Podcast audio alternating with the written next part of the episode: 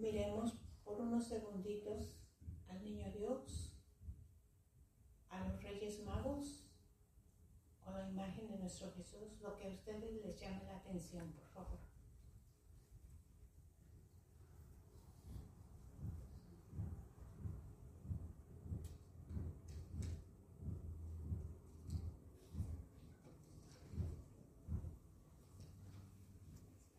Ahora les voy a pedir de nuevo que cerremos nuestros ojitos.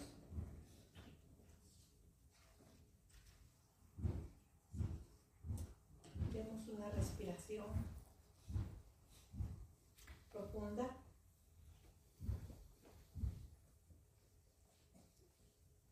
Vayamos sintiendo cómo el aire que estamos respirando va sacando las tensiones que tenemos dentro de nosotros.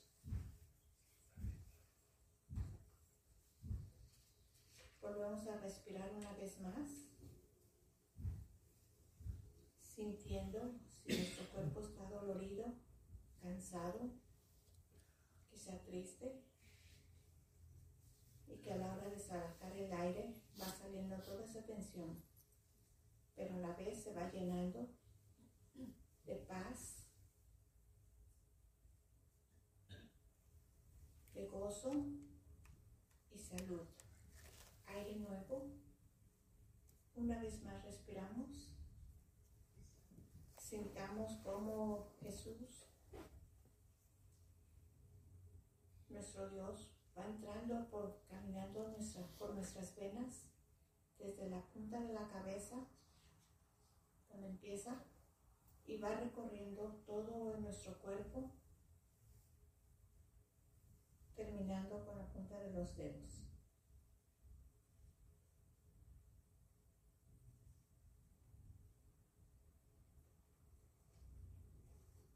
En la próxima respiración vamos sintiendo que es nuestro Dios mismo el que está entrando de nosotros porque lo estamos deseando sintiendo su sanación, su paz dentro de nosotros. Pues ese es Dios el que nos da serenidad cuando no podemos cambiar las cosas. Nos va dando valor para cambiar y llevar a cabo las cosas que nos tocan hacer, propósitos, tareas o algunas vivencias que estamos pasando, es lo que nos da la fuerza para seguir adelante. Y la sabiduría para conocer la diferencia de una a la otra. Viviendo un día a la vez,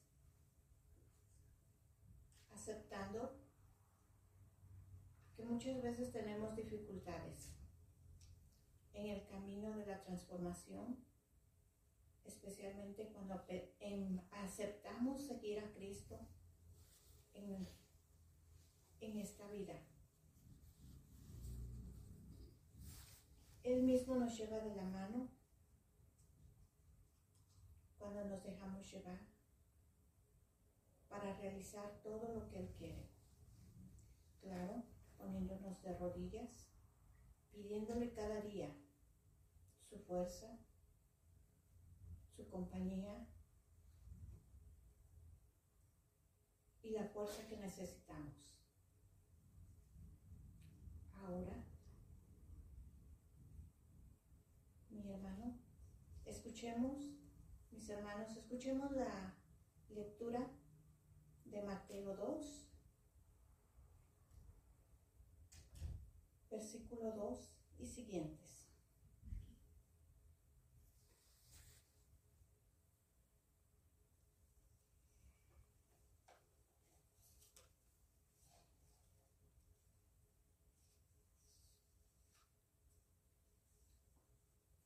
perdón, Mateo 2, versículo 1 al 6, que fue cuando la visita de los sabios o los reyes magos llegaron a visitar a nuestro niño Dios. Después de que Jesús nació en Belén de Judea, en tiempos del rey Herodes llegaron a Jerusalén unos sabios procedentes del oriente ¿Dónde está? ¿Dónde está el que ha nacido rey de los judíos? Preguntaron. Vimos levantarse su estrella y hemos venido a adorarlo. Cuando lo oyó el rey Herodes, se turbó, y toda Jerusalén en él. Así que convocó de entre el pueblo a todos los jefes de los sacerdotes y maestros de la ley y les preguntó, ¿dónde había de nacer el Cristo? En Belén de Judea, le respondieron, porque esto es lo que ha escrito el profeta. El profeta. Mis hermanos, el propósito de los reyes era llegar a adorar al niño Dios y entregarle los regalos que traían, incienso, oro y mirra. No fue fácil cumplir su propósito, ya que no viajaban en autobús, no había aviones que tuvieran aire acondicionado, su transporte era totalmente diferente al que nosotros tenemos. Iban buscando su comida quizás un día a la vez. No había tiendas para comprar sus, lo necesario. Tuvieron un caminar largo, sufriendo calor, pues no tenían tampoco podían ver eh, cómo estaba el tiempo, si había, sabemos que atravesaron, que venían de lejos por el, el desierto, aire acondicionado no existía, mas sin embargo lograron su propósito de llegar con el niño Dios adorarlo. Y la luz que ellos miraban, la estrella que los guiaba, era la luz de Dios.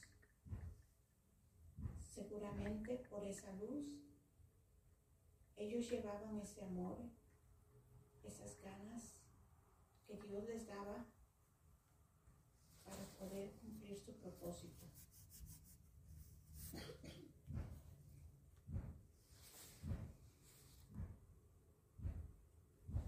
ellos se iban quizás comentando, haciendo la vida, la travesía amena, porque iban en familia.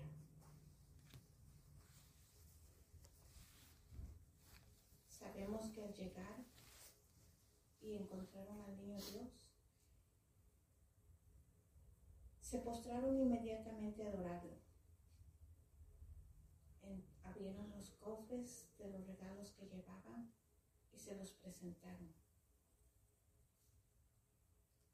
Asimismo, mis queridos hermanos, yo hoy este día los invito a que visualicen postrado, postrándose ante nuestro buen Jesús,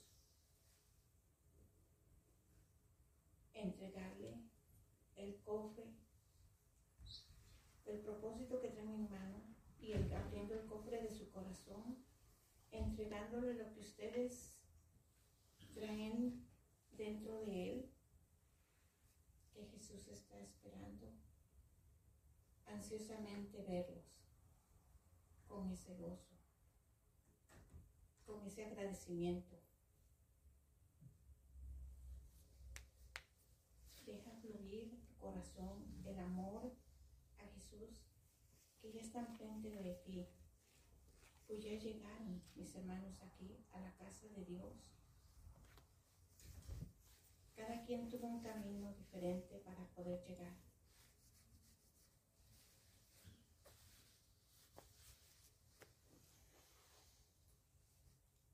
Simbólicamente, te pido mi hermano que ofrezcas ese cofre a nuestro buen Jesús que te dejes también invadir por la luz que Él te dio esta mañana para poder llegar acá. Así como los reyes magos inmediatamente se postraron y lo adoraron.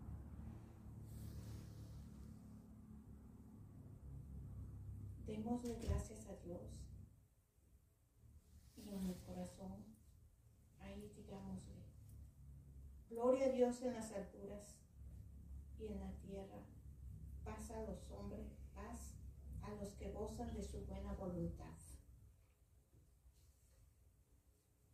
Y mi voy a dejar con esta alabanza.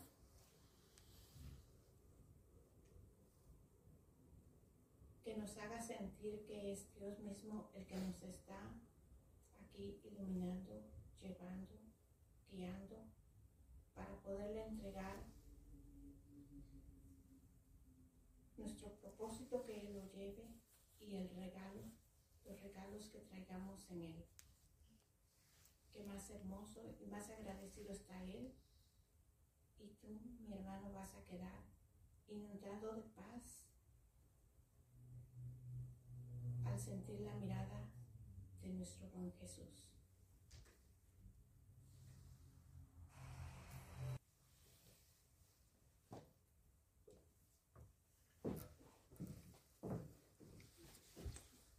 Buenos días mis hermanos.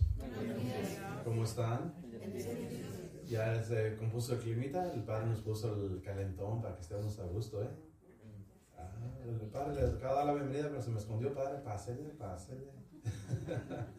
no lo miré por ahí, dije, ¿dónde estará el padre por ahí? Pero bueno, ahorita le vamos a ceder su lugar. Nomás yo quería saludarlos y decirles buenos días. Enseguida continuamos platicando. ¿Dónde estará el padre? Buena pregunta. Haciendo lo que alguien más debería de hacer y no lo hace. Anda de mil usos. Andamos haciendo una construcción arriba, arreglando el baño de hombres. Tengo que estar en todo. En todo. Así es que allí anda el padre, una de mil cosas que hay que hacer. ¿Cómo están este día? Hace unos días estaba viendo algo interesante, eh, que cada año, cada fin de año lo ponen en las noticias, en la televisión, los canales, la lista de las personas famosas que murieron en el año. ¿Han visto esas listas? En diciembre muchos canales de tele te lo ponen, algunas redes sociales. Las personas famosas que murieron este año. ¿Se acuerdan de alguno de ustedes que murió en 2023? ¿De quién se acuerdan que Chabelo. ¿Quién? Chabelo. Ajá, Chabelo. ¿Quién más? El que salió en el programa Friends. Ah, el de Friends. Este, ¿cómo se llamaba este muchacho? No sé, ¿cómo se llamaba? Este, tenía muchos problemas con la droga. ¿Quién más? El de es el Perry, se pide, ¿verdad? Harry, yes. Sí, el, el, el Perry Fred se murió. ¿Quién más? A ver, por ahí. Hagan trampa, agarren el Google, agarren el- la trampa ahí. ¿Quién? ¿Andrés García? Sí. ¿Sí falleció? Sí, Wow, ¿no sí. sabía yo? Sí. Hasta ahorita me enteré. El ídolo de las muchachas jovencitas de la edad de mi mamá. Ah, El hijo de Maribel Guardia. El segundo o tercero que se le muere trágicamente. ¿No es el segundo o el tercero? Tercero. El tercero que se le muere trágicamente, pobre mujer. Es su único hijo. El único que tenía. Bueno, ¿eh? El único. ¿O ese era el único que era de ella? Joan tenía muchas mujeres. Joan Sebastián era bien portado, nunca hacía males. Bueno. Paz descanse. En paz descanse también, ese ya se hace más años, más años que se fue. Este, un día le pedí a Joan Sebastián, a través de unos tíos de él, que si nos hacía un concierto para recaudar fondos, cuando andábamos juntando para querer comprar un edificio y todo, dijo, no, no tengo tiempo. Este, bueno, ni modo, así es la vida. En ese entonces aquí vivía su esposa principal, o vive todavía aquí en Uruguay. Y pues teníamos contacto indirecto con ella. Y le ¿sabes si quiere? Te dijo, no, no tengo tiempo. Bueno, está bien, gracias. Thank you, bueno, thank you. Basta. Bueno, Dios lo haya perdonado. ¿Alguien más se fue en este año pasado? Ok, algunos tenemos conocidos nuestros, amigos o conocidos que también fallecieron, a veces familiares. ¿Alguien tiene a alguien que se haya ido el año pasado? Conocido, amigo, familiar, ya, casi siempre pasa así. Y la pregunta es, ¿y por qué nosotros estamos aquí todavía? Porque Dios nos da otra oportunidad. No es nada más otra oportunidad, porque Dios nos tiene una misión aquí todavía. Quiere algo para nosotros. Eso es lo que significa el retiro de hoy. Retiro de año nuevo. Cada año tenemos un retiro. Tratamos de hacerlo el primer sábado del año. A veces podemos por las fechas, a veces no. Hoy se pudo, el primer sábado del año, es el retiro de año nuevo. Y coincide con la fiesta de... ¿De qué ella se me olvidó? De los Reyes Magos. ¿Trajeron la rosca o no? Sí. Ah, eso es todo. Muy bien. Nada más díganme un tal bonito para no cortarle el El que le toque, ya lo trae en la panza, Ok, vamos a meditar. ¿Qué es lo que Dios quiere para nosotros este año? ¿Qué nos quieres pedir, Señor? ¿Qué nos quieres ofrecer también para servirte mejor? Los que estuvieron anoche en la sanación, yo les expliqué lo siguiente. Yo le pedí a Dios que dé sanación a mis hijos, que son los hijos de Dios, que son ustedes. Yo le pedí sanación a Dios. Y dice, Señor, sánanos, por favor. Tú sabes lo que cada quien tiene. Pero que cada quien entienda que les vas a dar sanación con un propósito. Y el propósito de este año, servirte en serio, servirte mejor. Así es que anoche pedí sanación, sé que mucha gente la recibe en cada sanación. Dije, pero con ese propósito, los que tengan esa intención firme de servirle mejor este año, recibirán la sanación de Dios y reforzada. Los que digan, no, yo quiero sanación, pero para mí nada más, no, no voy a servir a nadie, ay, digo, Señor, eso ni los oigas. Estos ignóralos porque quieren para su egoísmo. Pero los que quieren sanación para servirle mejor, amarle mejor, para ser buenos discípulos, por eso estoy pidiendo. Este retiro de hoy va con esa intención.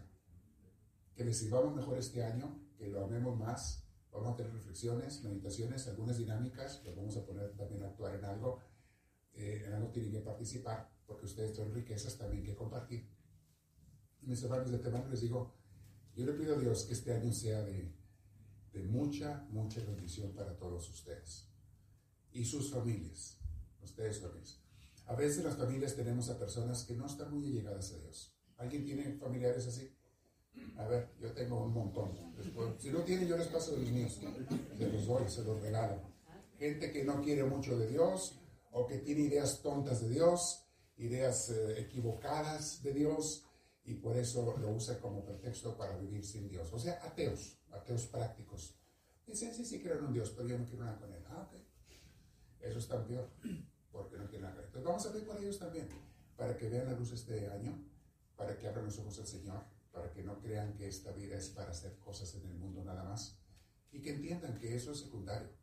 Lo primero es nuestra relación con Dios. Para allá vamos hacia Él, no hay de otra, no hay de otra. Vamos a meditar en este día, nos va a compartir. ¿Quién empieza ahora, diácono? ¿Tú empiezas? O diácono José, todo. Dame su máscara. Yo me la quité. ¿Dónde está? ¡Ey! Ponerse la máscara. Le estoy pidiendo el cubrebocas, ponérnoslo porque hay mucha enfermedad allá afuera. Entonces, protégete tú, protege a los demás. Entonces, estamos haciendo ahorita otra vez pidiéndoles que lo traigan, se lo pongan por su protección y la de todos. ¿Ok? En lo que pasa esta época de hay tanta gripe, hay tanta flu y también un COVID anda otra variante de COVID para variar y casi siempre va a haber más COVID. Las gripas, ustedes saben que cada año son diferentes virus, ¿verdad? Por eso la vacuna que te ponen es diferente, vacuna cada año.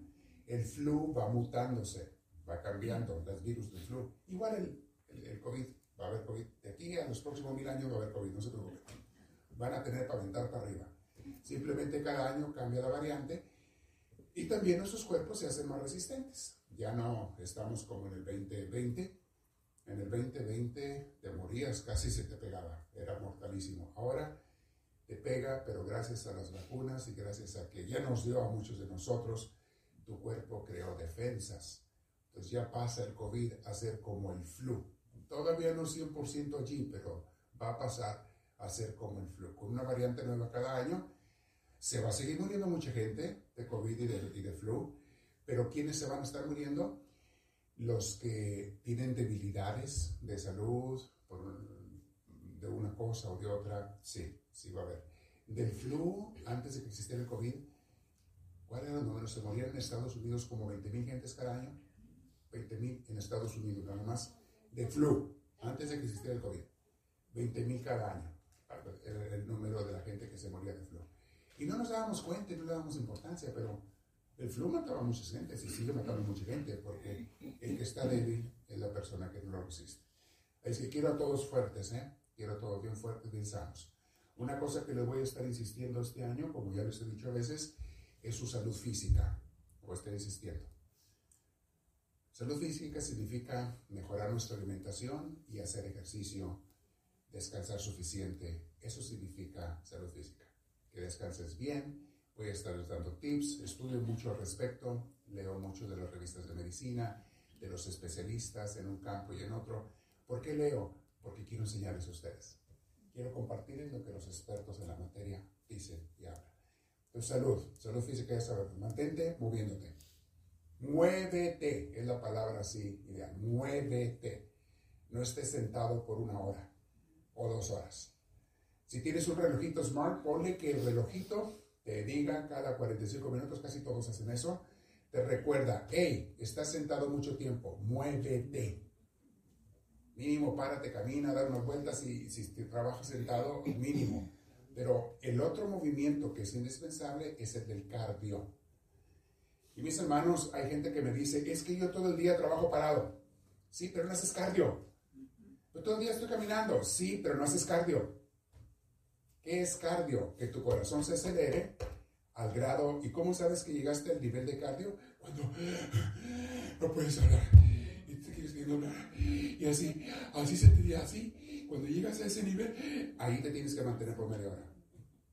Casi no puedes hablar porque estás en la bicicleta, porque estás en la caminadora, porque andas en, la cuadra caminando, trotando, lo que sea. Muévete en cardio. Eso lo ocupamos mm, entre 20 y 30 minutos mínimo, todos. Si alguna persona tiene, te dijeron, tú eres prediabético, te urge hacer entre 30 minutos y una hora diaria, porque si no, te pasas a diabético. Y si pasas a diabético, ahora estás súper obligado a hacer ese tiempo de cardio todos los días, que es lo que fortalece tu corazón, limpia la sangre y, hace que, tu cuerpo pueda funcionar sano. Y, eso también bajar de peso, lo que no hace. Oh, ya sacaron unas pastillitas, ya saben, unas inyecciones, pastillas que hacen a la gente diabética. Se dan a los diabéticos para que bajen de peso, pero... Y están funcionando muy bien, funcionan bien. Son nuevas, algunos de ustedes han hablar de esas medicinas. Eh, yo no lo recomiendo más que si alguien, el doctor le dice, tú tienes diabetes y te urge bajar de peso. Y lo que hacen esas inyecciones o pastillas es que te quitan el hambre, te quitan el ansia de comer. Y entre otras cosas comienzas a comer más saludable, comes sano, no mucho y todo, y empiezas a bajar de peso. Pero eso es para diabéticos que ya están, el doctor se les recomienda, eso déjalo para ellos. Eh, de ahí en fuera todos es naturalita la cosa. Voy a insistir mucho en eso. este año nuevo salud física, salud mental, demostrando cursos, enseñanzas cómo mantener la mente sana, relaciones humanas sanas y más que todas las cosas, una relación amorosa con Dios. Muy sana, muy amorosa con Dios. Para allá vamos. Vamos a darle mucho. También este año traigo el propósito, a ver si Dios nos permite, de formar comunidades nuevas.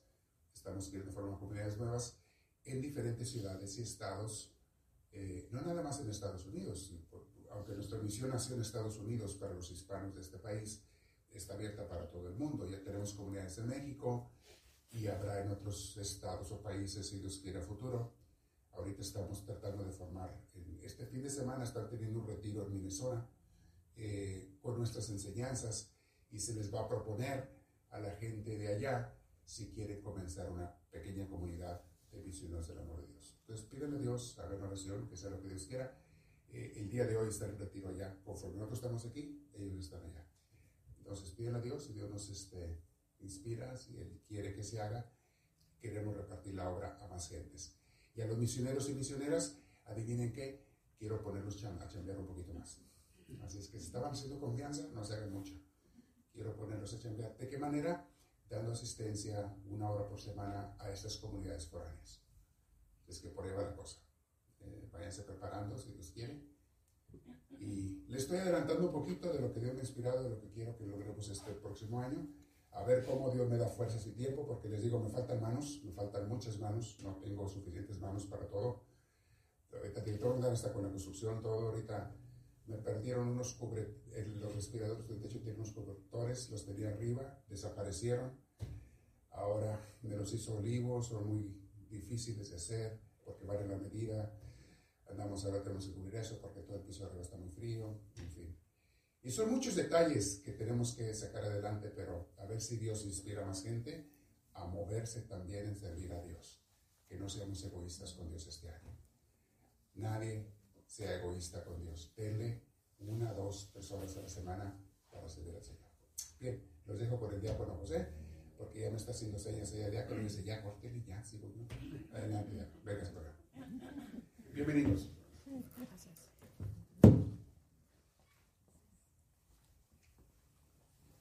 ¿Ya no tienen frío? No. Ah, vale, calentado. Ahora pegaremos la-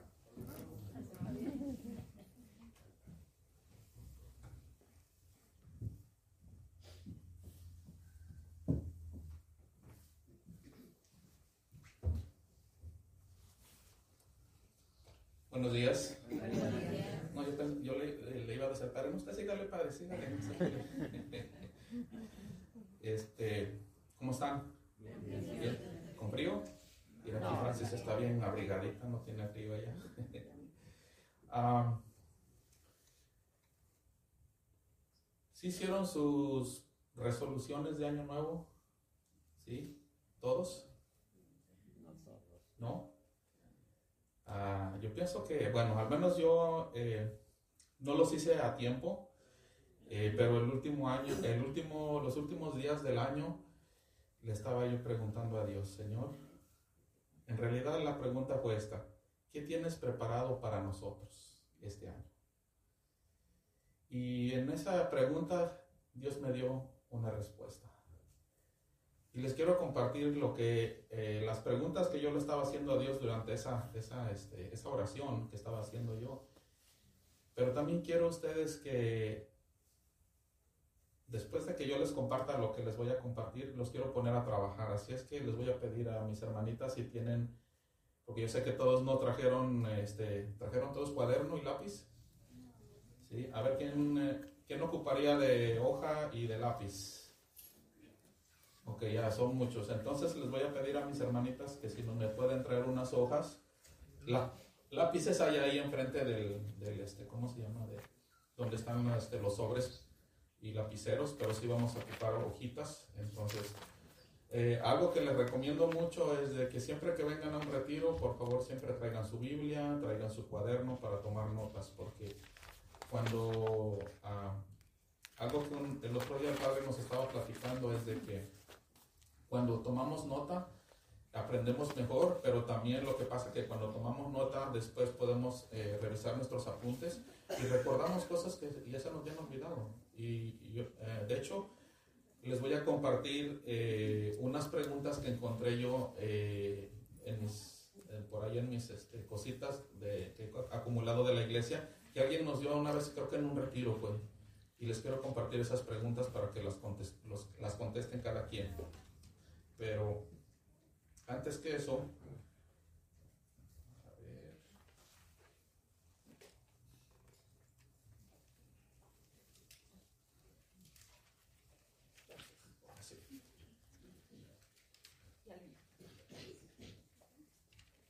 Todavía no vamos, a- bueno, está bien que vayan dando las hojitas. Si le preguntaron hoy en esta, al principio o a fin de año a Dios qué, qué- qué tenía planeado para nosotros. ¿Nadie le preguntó eso? ¿No? ¿Sí? ¿O aquí hay una persona, alguien más le preguntó algo a Dios así? ¿No? Yo pienso que, bueno, cada año siempre hacemos planes, ¿verdad? Decimos, hey, ¿sabes qué, Señor? Me gustaría este año, como decía el Padre en una de las clases que nos dio, me gustaría bajar de peso, me gustaría, no sé, tal vez eh, pasar más oración con- en oración contigo, me, me gustaría res- reducir mis deudas, me gustaría eh, diferentes cosas, ¿verdad? Pero esa pregunta que le hace, bueno, esa pregunta que le hice yo a Dios, ¿qué tienes preparado para nosotros? Me sorprendió lo que Dios me contestó. Y no, y no me, y no me, este, no, no tuve que esperar mucho para que me contestara. Y yo le dije eso, le digo, Señor, ¿qué tienes preparado para nosotros este año? Y dijo, y me dijo, este, nuestro Señor Jesús dice, lo que siempre ha estado disponible para todos, mi amor, mi misericordia. Dije, ok, yo sé que tu amor y tu misericordia siempre está disponible para nosotros. Y, luego este, me dice, ¿y ustedes que la han recibido, qué piensan hacer este año nuevo? O sea, Jesús me estaba diciendo a mí, mi amor y misericordia está disponible para ustedes, no nada más para ti, para toda la gente.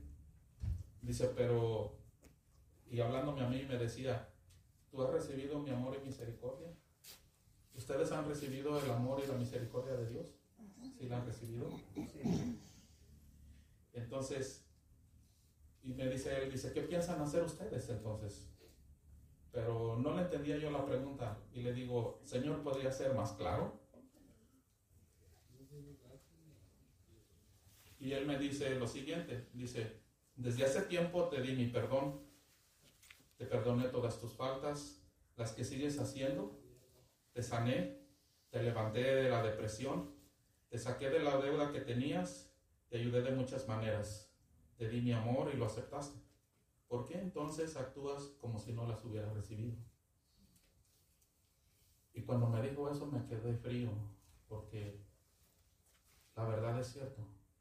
Muchas veces hemos recibido, y especialmente al principio de nuestro caminar, hemos sentido ese amor de Dios, hemos sentido su misericordia, y con el tiempo de los años, como que se nos ha olvidado eso. No sé, a lo mejor al principio porque sentimos ese amor que Él nos expresaba bien, bien cercano, pero de, de repente, ya, con los pasos de los años, y al menos yo puedo decir por mí, que con el paso de los años ya tengo aquí en la iglesia un poquito más de 10 años y, y como que de repente se me ha olvidado eso. A lo mejor no lo siento tanto como al principio, pero siempre lo tengo presente. Siento, siempre tengo presente que he recibido ese amor y esa misericordia de Dios y la sigo recibiendo cada día. Entonces, uh, luego le, le, contesté todavía yo un poco incrédulo y le dije, eh, yo creo saberlo, Señor, pero no lo tengo claro. ¿Podrías ayudarme a aclarar mis pensamientos? Y los quiero invitar, bueno, bueno, eso va a ser más adelante, pero cuando le dije, ¿podrías ayudarme a aclarar mis pensamientos? Eh, en ese momento me quedé en silencio y de repente él me empezó a contestar. Y eso me lo, lo que me contestó a mí, ¿ok? Ah, dice, dice por flojera. O sea, yo mismo me estaba contestando en esta pregunta, porque yo me estaba, yo estaba pensando en mí mismo y decía, si he recibido su amor y su misericordia, entonces ¿por qué no actúo? ¿Por qué actúo como si no la he recibido? Y eso fue lo que yo contesté a mí mismo, a lo que él me estaba preguntando. ¿Por flojera? ¿Por pensarlo mucho en vez de solo actuar? ¿Por no hablar con mi pareja para que me apoye en lo que me pides que haga? ¿Por no planear? ¿Por miedo? ¿Por pensar más en mí que, que por pensar más en mí que en los demás? Eso le contesté yo y le dije, tienes razón Señor, pero a veces no siento tenerte y no sé qué decir o hacer para con mis hermanos. ¿Qué puedo hacer Señor? Y Jesús me contestó, te falta pasar tiempo conmigo. Y le dije, es verdad Señor me dice, necesitas planear las cosas, hacer cambios en tus rutinas. Tienes lo más importante, el deseo de hacer mi voluntad.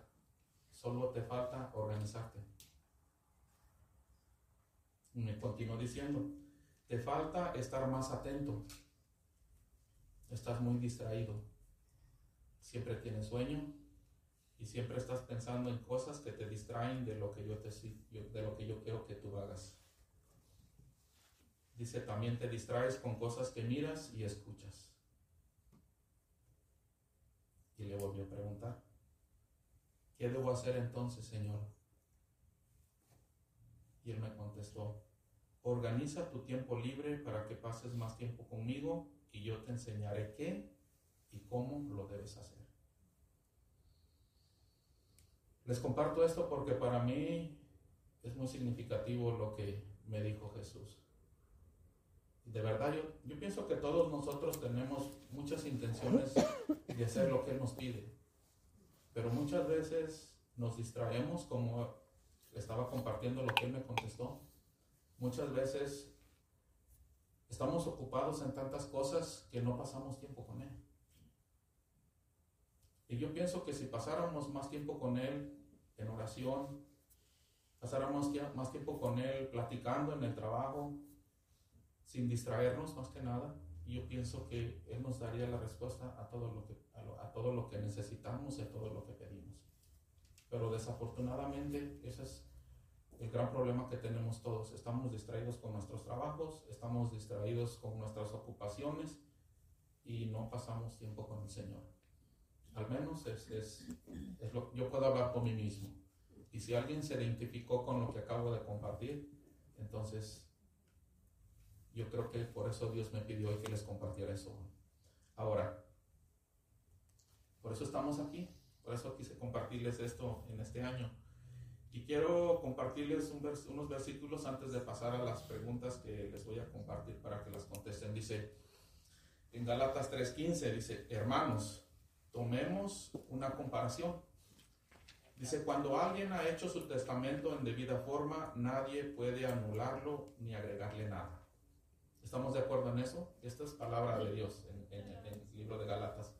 Dice que cuando alguien ha hecho un testamento, ya lo tiene ya este, terminado, no, le puede agregar, ni le puede, bueno, al menos el, que lo hizo, ¿verdad? Pero ya una vez que está firmado, de hecho, por, por ley, ese, ese testamento ya nadie, más que el que lo hizo, puede cambiarle o agregarle algo. ¿Estamos, ¿estamos de acuerdo en eso? ¿Verdad? Ok. Luego dice, en el caso de Abraham, las promesas eran para él y para su descendencia. Dice, la escritura no dice para los descendientes como si hubiera varios, sino habla en singular para la descendencia y esta es Cristo. Lo que está diciendo aquí que lo que prometió Dios Abraham se lo prometió a Jesús. Cuando habla de la descendencia está hablando de Jesús. Y van a decir, ¿y este, ¿y este versículo qué, qué tiene que ver o qué? ¿Quién es Jesús? es nuestro Señor, ¿verdad? ¿Qué dice, ¿Qué dice Jesús de nosotros? Nos dice hermanos, nos dice amigos, y inclusive dice la Biblia que nosotros ya no solo nos llamamos hijos de Dios, sino que somos hijos de Dios. Entonces lo que ha prometido Dios para Jesús lo promete también para cada uno de nosotros. Cada año nos hacemos esta misma pregunta, Señor, ¿qué tienes para mí? ¿Qué me vas a dar hoy? ¿Este año va a ser mejor? ¿Saben qué? Cada año es el mejor. Cada momento es el mejor. ¿Por qué? Porque somos hijos de Dios. Ahora, lo que pasa es que a veces nosotros no, nos damos cuenta de eso. Y, lo, y, lo, que es peor es que nosotros no actuamos de acuerdo a lo, que, a lo que sabemos y lo que deberíamos de entender. El Padre estaba hablando ahorita al principio de que nos comprometamos a servir más. Y créanme que cada uno de nosotros, yo admiro, admiro nuestra iglesia porque la mayoría de los que estamos aquí servimos. Si no es que casi la mayoría que están aquí ahorita en el retiro todos sirven. Y es raro ver en una iglesia que la mayoría de la mayoría de sus miembros sirvan. Si acaso es el 10%, por ejemplo, si hay una iglesia de, de mil, si acaso los que sirven a veces son que vendrían siendo unas 20, unas 30 personas. Pero más sin embargo aquí nuestra iglesia no es tan numerosa. Pero yo pienso que de la, de, de la o sea, de toda la, cantidad de nuestra, de nuestra iglesia, por lo menos yo pienso que un 25 o un 30% servimos, si no es que más. Y eso nos tendría que sentirnos orgullosos, pero ¿saben qué? No es suficiente. Tenemos que, tenemos que actuar más, tenemos que servir más. Y no, y no pensemos a mí yo pienso en lo particular, lo que me ha, me, me ha impedido a veces servir mejor, pienso es estar pensando en mí mismo. Es que no tengo tiempo, es que tengo que trabajar, es que no tengo tiempo para mí, necesito agarrarme unas vacaciones, necesito esto. Pero ¿saben qué? Cuando pensamos en nosotros, nos olvidamos del, verdadero sentido del servicio. Porque el servicio no se trata de mí, el servicio se trata de los demás. Yo sé que muchos sirven Aquí hay, hay, hermanos que sirven mucho, Y a veces a mí me han dicho, no, es que usted sirve mucho diácono, pero la verdad yo creo, créanme que a veces siento que no sirvo demasiado. A veces quisiera servir mejor. Y este año es lo que yo le pido a Dios. Dios, ayúdame a servirte mejor.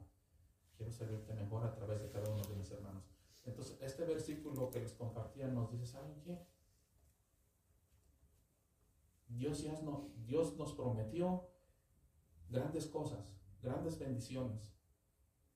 Y solamente tenemos que actuar al respecto a ellas. Porque ya las, las, las recibimos a cada día. Y las recibiremos este año otra vez. Si recibimos bendiciones el año pasado, este año que viene las la recibiremos nuevamente. Que eso que no tengamos duda. Porque a veces tenemos duda y decimos, Señor, mira ir bien este año. ¿Me van a salir bien las cosas? ¿Saben qué? Claro que sí. Irán a ser mejor, van a ser mejor. Que va a haber dificultades y calamidades y enfermedades, las va a haber porque es parte de la vida. Pero ¿saben qué? Este año que viene va a ser mucho mejor que el año que pasó, de muchas maneras. Y les quiero compartir este último versículo antes de ponerlos a trabajar. Dice Efesios 1, 17 que el Dios de Jesucristo, perdón, que el Dios de Cristo Jesús nuestro Señor, el Padre que está en la gloria, se les manifieste dándoles espíritu de sabiduría y de revelación para que lo puedan conocer. ¿Por qué les comparto este versículo? Porque es muy importante lo que yo decía al principio y que a mí en lo particular siento que me falta. Pasar más tiempo con Dios. Pasar más tiempo en oración. Porque aquí dice que aquí está diciendo San Pablo a los Efesios, que, que Dios de Cristo, o el Padre de nuestro Señor Jesucristo, que está en la gloria, se nos manifieste el espíritu de sabiduría y de revelación para que lo puedan conocer. Esa bendición la podemos recibir. Es más, ya la hemos recibido, pero tenemos que hacer uso de ella. ¿Quiénes de aquí han sido bautizados? Pienso que todos hemos sido bautizados. Y cuando nos bautizamos, sabemos en las prácticas prebautismales que el Espíritu desciende sobre nosotros. Y no solamente en el bautismo, en la confirmación y en la comunión también recibimos a Jesús. El Espíritu ya lo hemos recibido. Lo que necesitamos es pasar más tiempo con Él y conocerlo. Ahora, ¿están listos para anotar? Pregunta número uno. Dice, ¿cómo era mi vida antes de conocer a Jesús?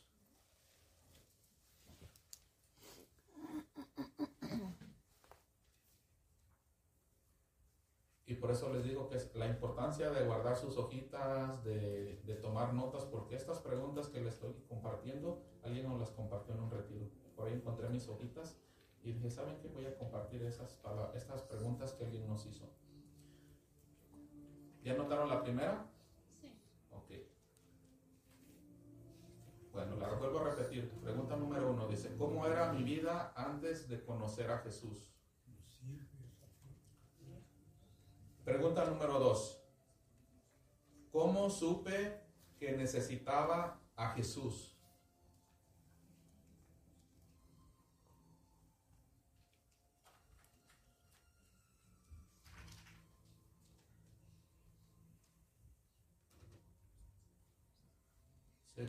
Segunda pregunta, la repito. ¿Cómo supe que necesitaba a Jesús?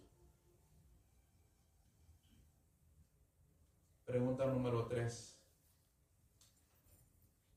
¿Cómo rendí mi vida a Jesús?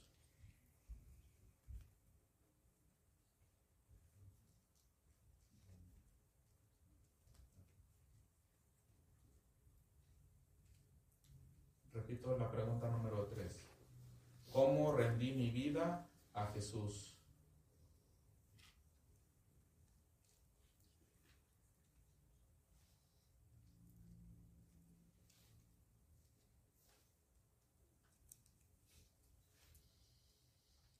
Si, miran los que están por ahí en medio, si no les prendemos un poquito.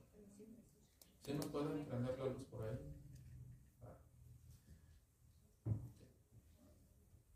¿Ya notaron la número 3? Pregunta número cuatro. ¿Qué diferencia ha hecho Jesús en mi vida?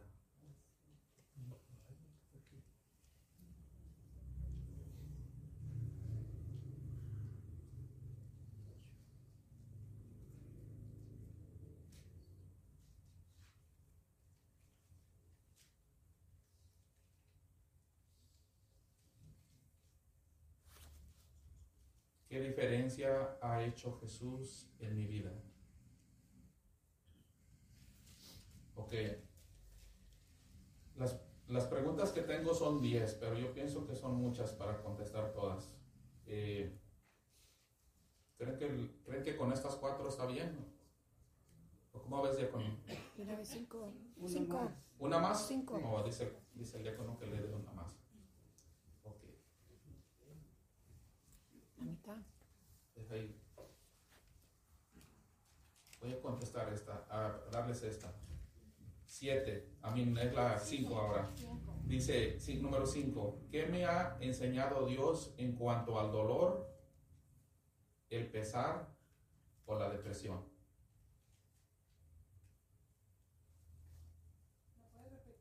Sí, dice, ¿qué me ha enseñado Dios en cuanto al dolor, el pesar o la depresión?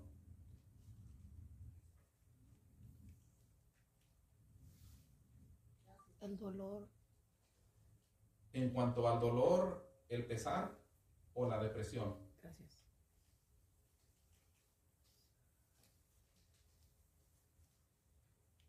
Ok. No veo algunos que estén anotando. Eh, los que no estén anotando, si gustan, pueden eh, juntarse con otra persona y a lo mejor quieren analizar esa pregun- esas preguntas y compartir.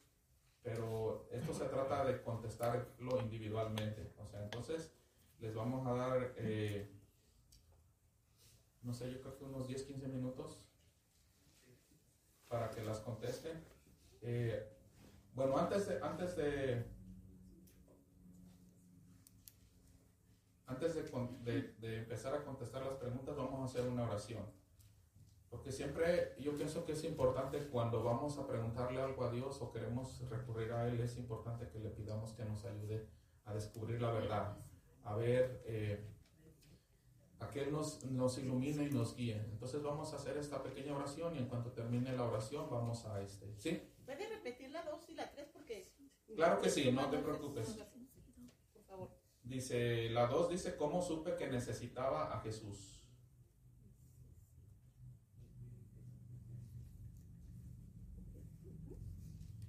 La repito de nuevo, ¿cómo supe que necesitaba a Jesús? Y la número 3 es, ¿cómo rendí mi vida a Jesús?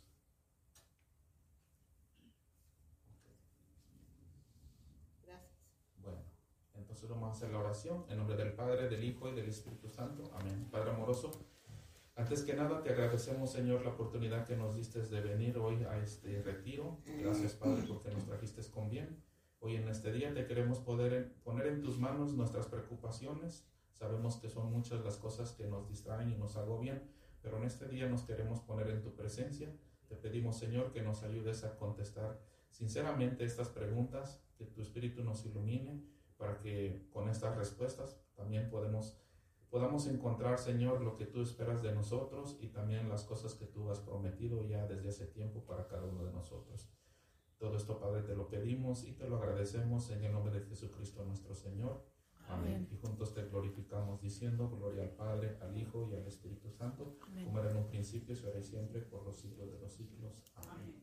Si alguien tiene alguna pregunta, voy a andar por ahí para ayudarles. Y este, yo también voy a contestar las preguntas. No crean que me voy a quedar sin hacer nada.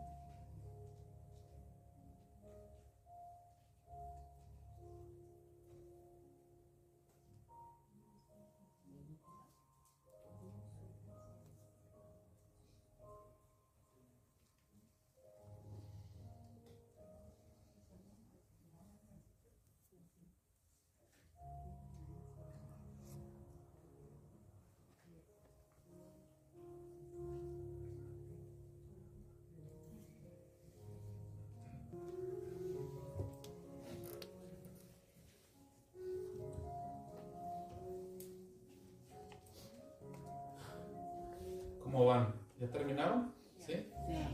¿O necesitan un poquito más de tiempo? No. ¿Ya? ¿Ya terminaron? Son rápidos. ¿eh? Se me hace que ya, se- ya tenían preparadas las respuestas. Ando buscando el micrófono.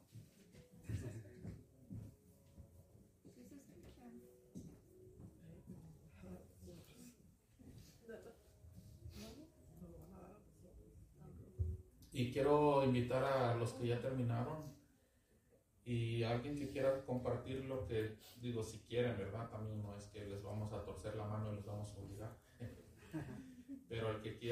Compartir eh, su respuesta de la primera pregunta, y si hay dos que quieran compartir la misma, no hay problema. Ok, acá tenemos a Lupita.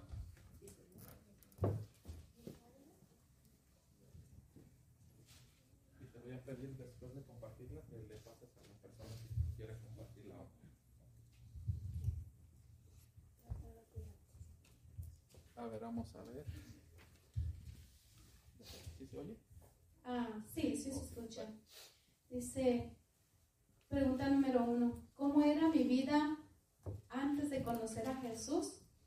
Bueno, mi vida era vacía, con miedos, realmente era un caos y sin, importan- y sin importarme nada, sin conciencia y sin saber que Dios me amaba tanto. Gracias. Gracias, Lupita. ¿Alguien quiere compartir la misma pregunta? ¿No? Ok. ah, tú- A ver, Adela quiere compartir la misma. Como la canción, ¿verdad? Mi vida era perdida, vacía y perdida. Ok. ¿Alguien más la misma? Ok.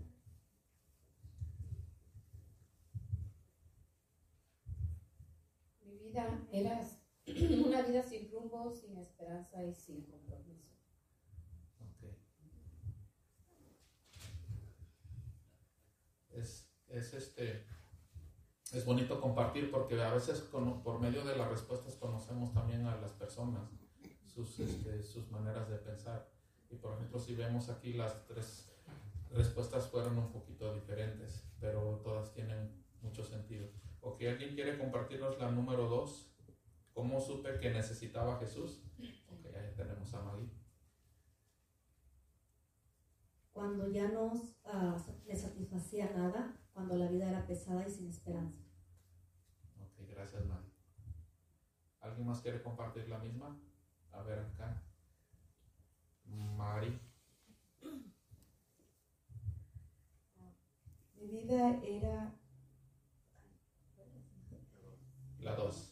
Sabía que había algo más que tener una vida rutinaria. Ok. Yo les quiero compartir la mía. Y dice, cuando intenté todo por ser feliz y nada de lo material me daba la felicidad, es cuando supe que necesitaba a Jesús. Y eso lo descubrí aquí en la iglesia, no crean que lo descubrí ahí en la calle. Fue aquí cuando empecé a venir. ¿Alguien quiere compartirnos la número dos? Vamos a...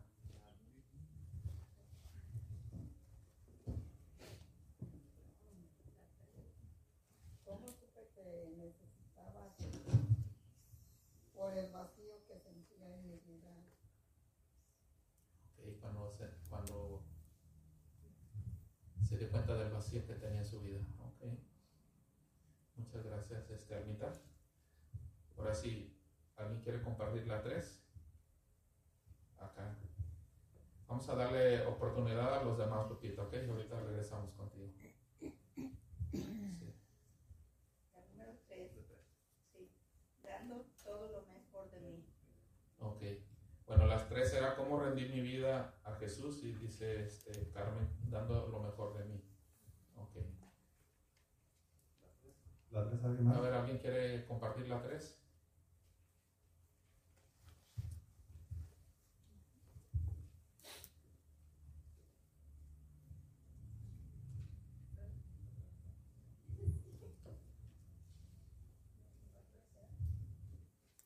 Ah, yo siento que sirviéndole y siendo una misionera. Ok. Que dice la pregunta, ¿cómo rendí mi vida? ¿Cómo a rendí mi Jesús? vida a Jesús? Sirviéndole y siendo una Ok, misionera. sí. ¿Alguien más quiere compartir la 3? Acá está la, la otra lupita. Sí, aquí se juntaron las lupitas. Ah, la 3. ¿Cómo rendí mi vida a Jesús sirviendo con amor a mis hermanos sin esperar nada a cambio?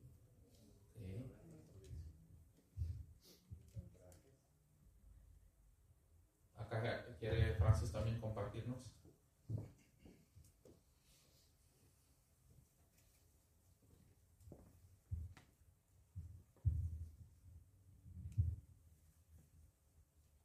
Contestando la número 3 que dice cómo rendí mi vida a Jesús.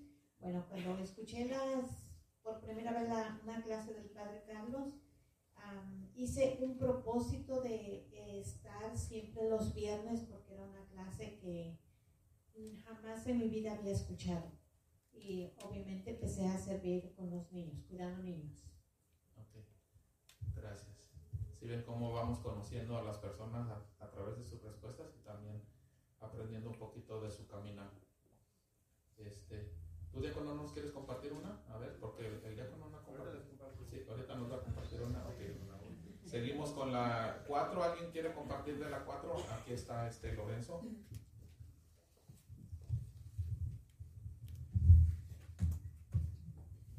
La pregunta que...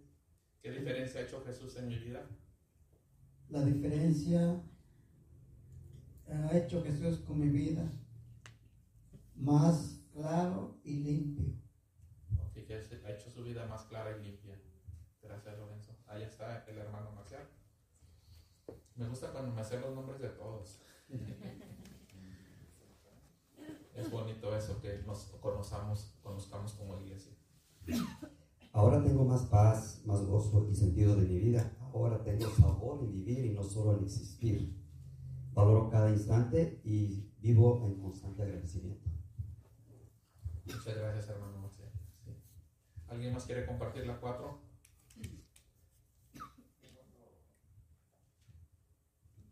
¿No? A, ver, ahí está este Alberto. Uno, bueno, uno de tantos Albertos, ¿verdad? la diferencia que hecho Dios en mi vida es uh, tener una relación con Dios, mantenerme en paz conmigo mismo y uh, mantener fuera del, del, mundo mundano. Ok. Gracias, Alberto. ¿Alguien más quiere compartir la número 4? Aquí está, oh, bueno, ya tenemos una y aquí hay otra también. Ahí está este Leti y aquí está Esmeralda. Uh, que me ha hecho reconocer cuando estoy mal, me ha hecho más bondadosa y, y, darme cuenta que debo practicar más la humildad. Muchas gracias, Leti. Sabes que me gustó lo que dijiste al principio, porque es verdad, a veces no pensamos en eso, que nos ha hecho ver en lo que estamos mal. Porque recuerda que Jesús es luz. Algo que lo que me daba miedo a mí, o me, bueno, no miedo, pero sí me, no me gustaba mucho cuando, cuando Jesús me, me, hace ver y me hacía ver mis, mis, este, mis errores o, o, lo que tenía que corregir. Y no se espanten si eso sucede con ustedes, porque de eso se trata. O sea, no tendría sentido si Jesús no nos señala en que tenemos que mejorar. Entonces eso es parte de lo que hace Jesús también en nuestra vida cuando lo empezamos a conocer. Eh, Esmeralda, ¿también nos querías compartir de la 4? ¿O quieres compartir sí, de la no, 5? La 4. De la 4.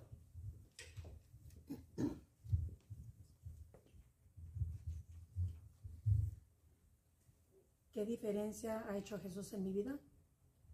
Me ha, en mi vida me ha hecho saber y mirar lo que verdaderamente es importante, que es seguirlo a Él.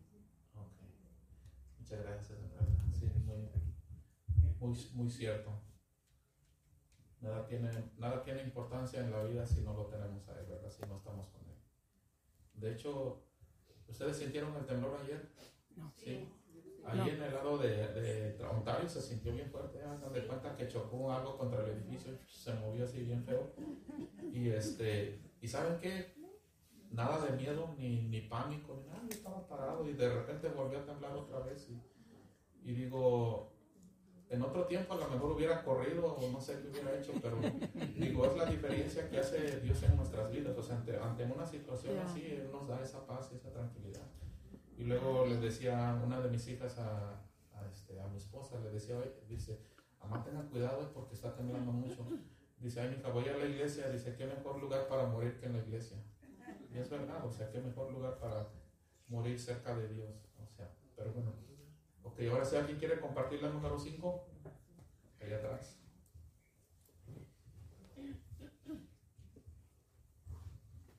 ¿Qué me ha enseñado Dios en cuanto al dolor, el pesar y la depresión? Me ha enseñado a confiar en Él, me ha enseñado a entender que Él tiene el control de mi vida y por lo tanto me enseña a ponerle en sus manos todos esos momentos de dolor, de pesar y de, de, y de depresión que humanamente llegan a mi vida. Ahora sé quién es mi Padre, a quién sirvo y en quién debo de confiar. Y le doy el poder de que Él tome el control de mi vida. Gracias, muy bonito. Igual de los cinco, ¿qué me ha enseñado Dios en cuanto al dolor y la depresión? Salir adelante siempre con fe y amor. Gracias. ¿Alguien más quiere compartir las cinco? Dijo el diácono que nos iba a compartir una, pero se anda haciendo como que no nos quiere compartir.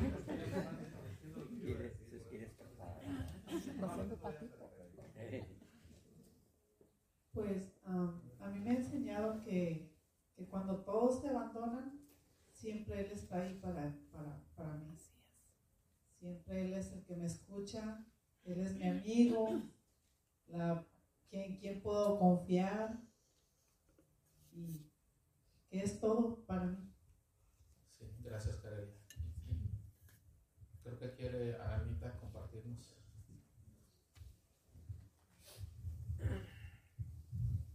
A mí me ha enseñado que, que el dolor, el pesar y la depresión, que es más llevadera cuando tengo a mi Señor a mi lado. Ah, entiendo que es normal sentir ese dolor, pesar, ah, porque soy humano, porque soy humana, pero que Él siempre aliviará ese dolor y, me, y que mi dolor no es tan grande a comparación al dolor de mis hermanos y hermanas.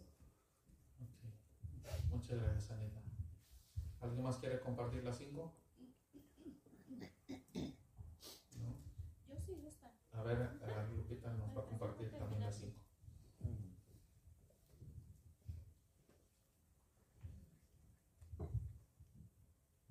Bueno, dice, ¿qué me ha enseñado Dios en cuanto al dolor, el pesar o la depresión?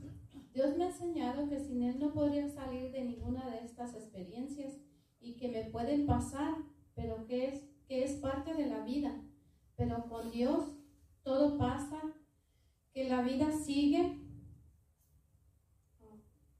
que la vida sigue, que la vida es, es maravillosa y que mientras esté aquí, y que mientras esté aquí, debo vivir para Él y servirle a Él.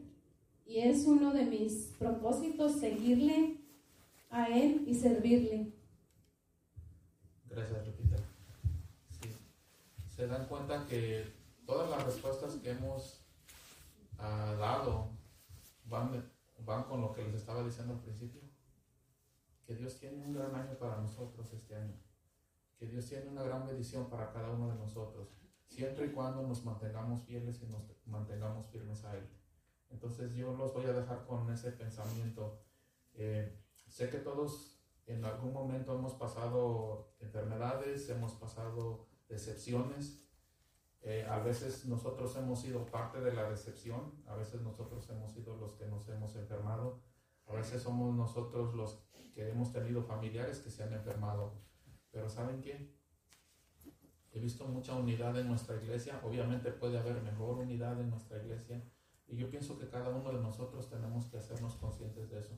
Pensar, Señor, hoy en este año yo sé que nuestra iglesia y nuestro ministerio puede ser mejor, pero ¿saben qué, qué puedo hacer yo para mejorar eso? ¿Qué puedo hacer yo y no esperar a, a, que la otra persona lo haga, sino por mi parte, ¿qué puedo hacer yo mejor?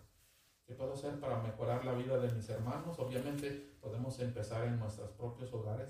¿Qué puedo hacer para mejorar la vida de los que viven conmigo en mi casa?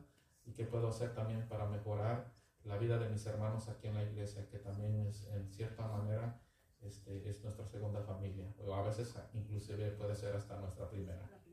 Bueno, pues entonces eh, les deseo un bendecido año. Sabemos que de antemano Dios lo tiene preparado para nosotros, solamente nos, nos toca a nosotros, como dicen por ahí, ponernos las pilas. Que Dios los bendiga y no sé si vamos a ir a un, receso ahorita. ¿Sí? Bueno, entonces eh, ah, nos vamos a tomar unos 10 minutos para ir a, a agarrar un, un refrigerio o para ir también si necesitan ir al baño o algo y luego regresamos.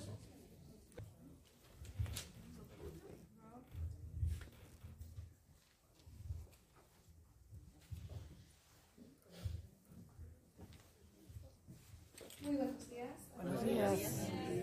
El día de hoy quería empezar con un- una mini dinámica. Va, va a haber tres preguntas en el proyector. ¿Sí me escuchan? Yes. Va a haber tres preguntas en el proyector y les voy a pedir que se junten en grupitos de, de tres o de cuatro y que entre ustedes contesten estas preguntas. Y todo va a ser sobre el año pasado, como una reflexión de- del año pasado, de lo que tal vez si, si hay una cosa que quiso hacer y que no lo hizo, o ver alguna bendición que, que- que para usted fue grande durante el año, pero va a ser como una reflexión del año pasado y hablar entre su grupito. Ahora si se quieren juntar y, y entre su grupo pasar por cada pregunta.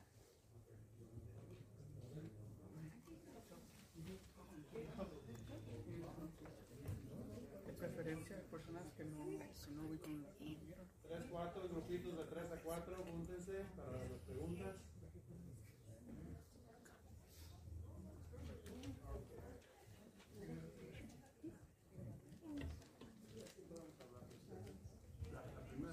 De preferencia que sean personas con las que no vinieron para que... Así es que si nos podemos poner de pie y juntarnos con, con un grupo de tres personas para que, cada una de las personas responda la- las preguntas.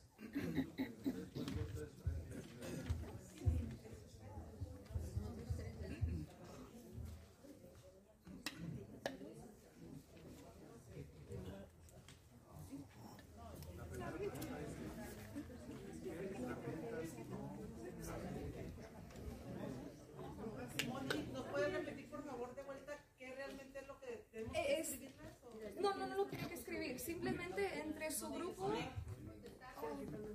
entre su grupo contestar esas tres preguntas que están en el proyecto, uno por uno. Que todos lo contesten y que dialogan de- de las preguntas.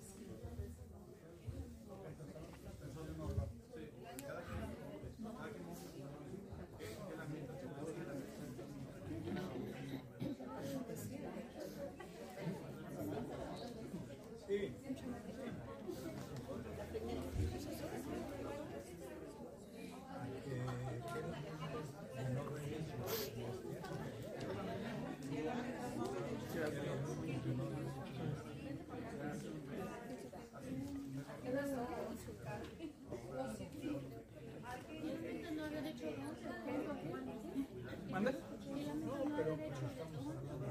El año pasado. Todo es sobre el año pasado. Es para reflexionar, en el año pasado.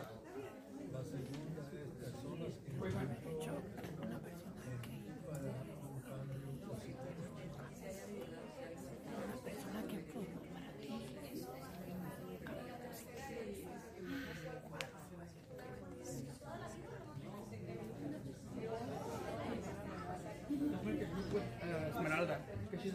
She can't Oh. go anywhere. To be actually, yeah. Thank you. I'm still quiet. Um, quest- thinking those questions. Okay. Three, but very. Powerful question. Yes, there you go. That's the right word. Do I have to write it down or? No, you just okay, always just have, you, yeah, you can choose. No, it's, it's good. you can answer like if you're not comfortable with the first one, you can go to the second one and then you go back to it. If you want to. Yeah. A ver, Monique, tú empieza. Una persona que influyó o qué lamentas de no haber hecho. Manejando y para que a como quedó el carro yo quedé intacto. Entonces, este, le doy gracias a Dios que si lo bueno que fue un accidente en la calle y no en el freeway, porque a como quedó el carro, si hubiera sido en el freeway, quizá no la, no la contara. Así es que eso es mi bendición más grande.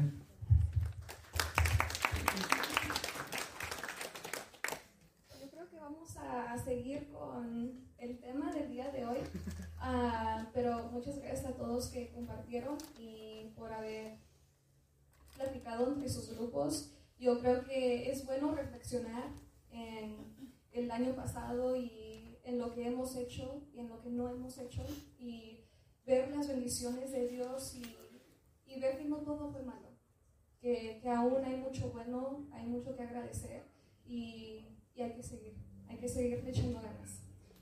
Pero el día de hoy...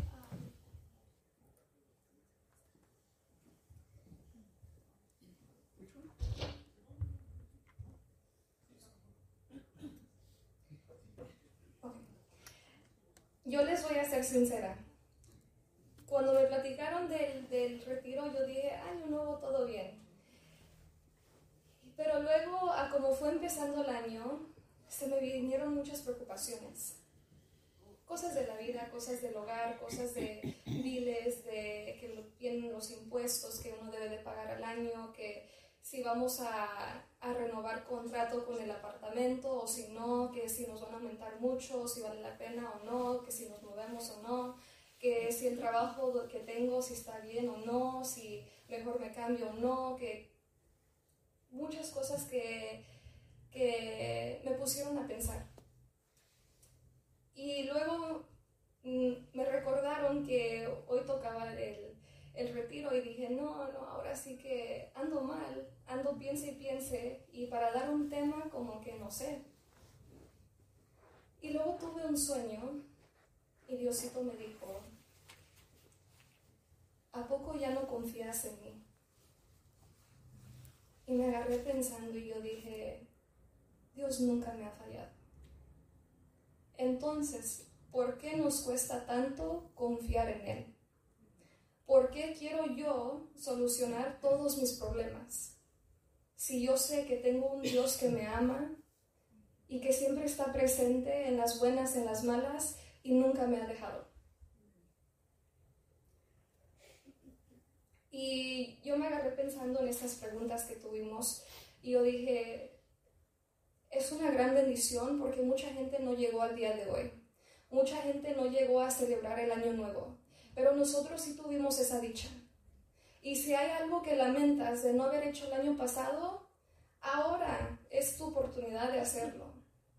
Si, si no le dices tanto tiempo a Dios como quisiste, ahora podemos hacer ese cambio. Si no leíste, ahora hay que ponerlos a leer. Si cualquier cosa, hoy tú puedes hacer ese cambio para que el próximo año no tengas ese lamento de no haberlo hecho. De personas que han influido, influido en nuestras vidas y que, que nos han hecho hacer un cambio positivo. Hay que ser agradecidos con esas personas, porque así como vemos, no hay mucha gente así en la vida. Y para encontrarnos a gente que se preocupa por uno y que, y que está allí al día a ver por nuestras necesidades y lo que ocupamos, es algo grande y es una bendición.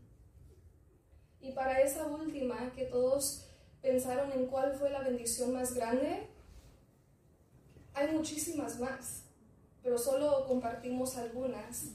Y aún así yo creo que cada uno, si tu- no tuviera el tiempo ni para, para decir todas las bendiciones que tuvieron eh, en el año pasado y mucho menos en, en su vida. Pero ¿saben qué? Dios aún les quiere dar más. Pero hay que dejarnos. ¿Y de qué manera? Es de confiar en Él. Les quiero compartir un versículo que dice eh, Proverbios 3, versículos del 5 al 6. Pon toda tu confianza en Dios y no en lo mucho que sabes. toma en cuenta a Dios en todas tus acciones y Él te ayudará en todo. No dice, toma en cuenta a Dios en algunas acciones o en algunas preocupaciones o en algunos problemas. Dice en todo. Y en cambio, Él dice, Él no dice yo te ayudaré en algunas o en la que me conviene o en la que creo que esté bien. Él dice, Él te ayudará en todo. Y yo me agarré pensando y yo dije, tanto que nos preocupamos y tanto que siempre ando piense y piense, ¿por qué no mejor ponerlo en Dios? Dejarlo todo a Dios, que Él me guíe, que Él tome esa decisión por mí, que Él me vaya abriendo el camino. Porque ese estrés, esa preocupación, yo no lo ocupo. Y a fin de cuentas son cosas que yo no puedo solucionar, que yo no puedo cambiar. Pero que en esos momentos a mí me quita la paz, me quita la paciencia, me quita eh, la alegría de mi vida. Y a fin de cuentas, ese problema, tal vez si no lo puedo solucionar, o tal vez si nunca se hace un problema, pero no viví bien por andarme preocupando. Cuando yo empecé a estudiar, tomé como un año que me enfoqué en el estudio para ver cómo me iba a ir en la universidad.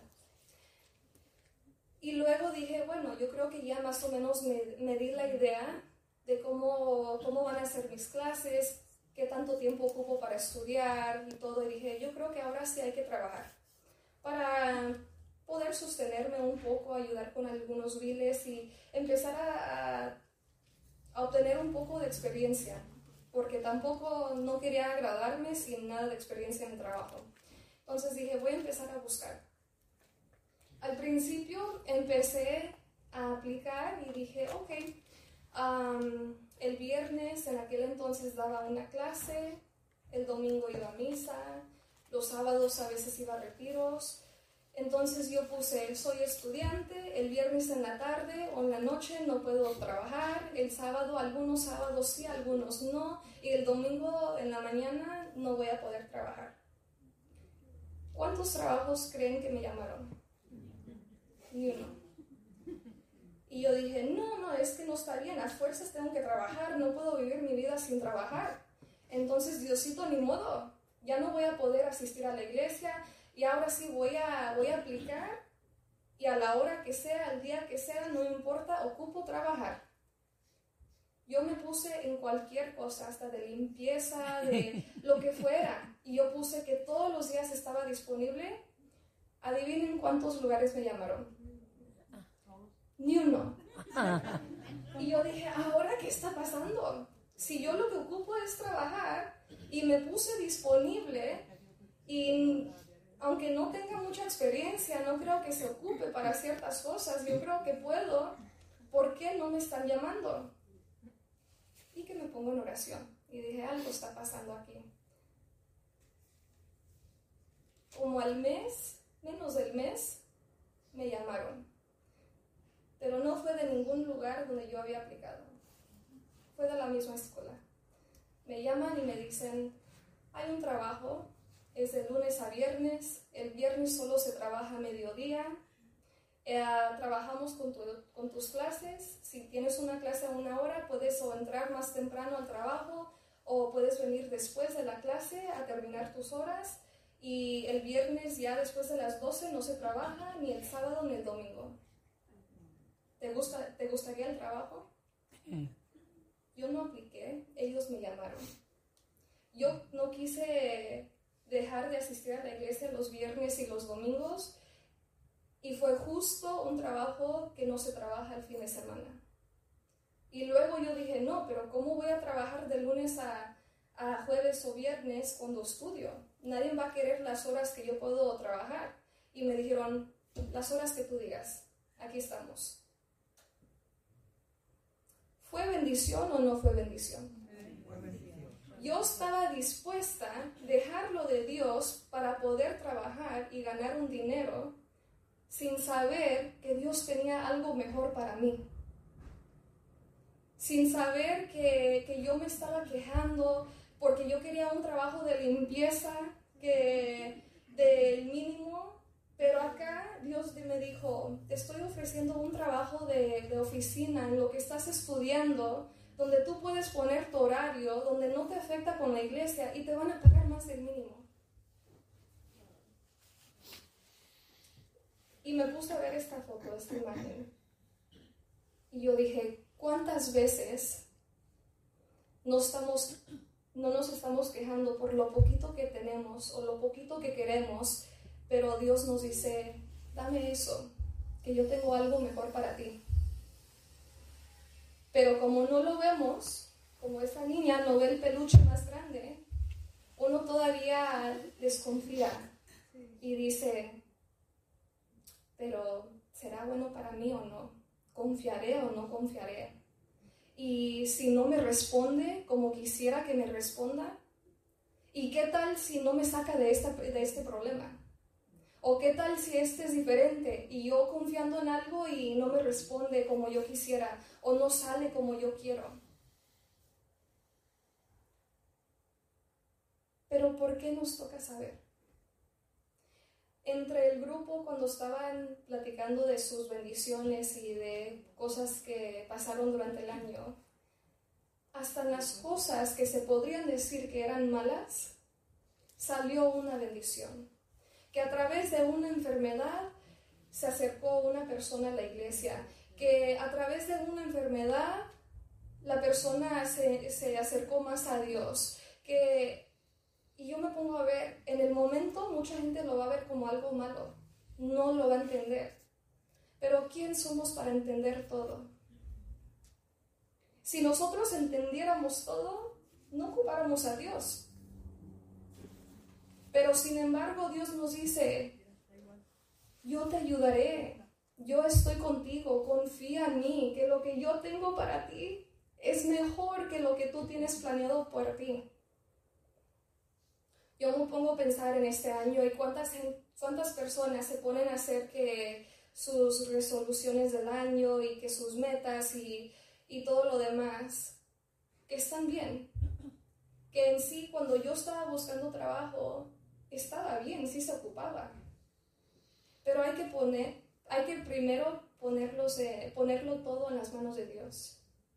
Que Él nos vaya guiando no hay que tomar esa decisión de aplicar a un lugar donde nos va a sacar de Dios solo porque yo con mis fuerzas puedo todo, cuando Dios tiene algo mejor para nosotros.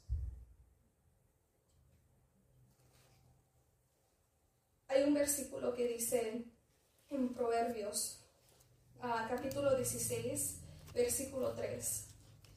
Pon en manos del Señor todas tus obras y tus proyectos se cumplirán.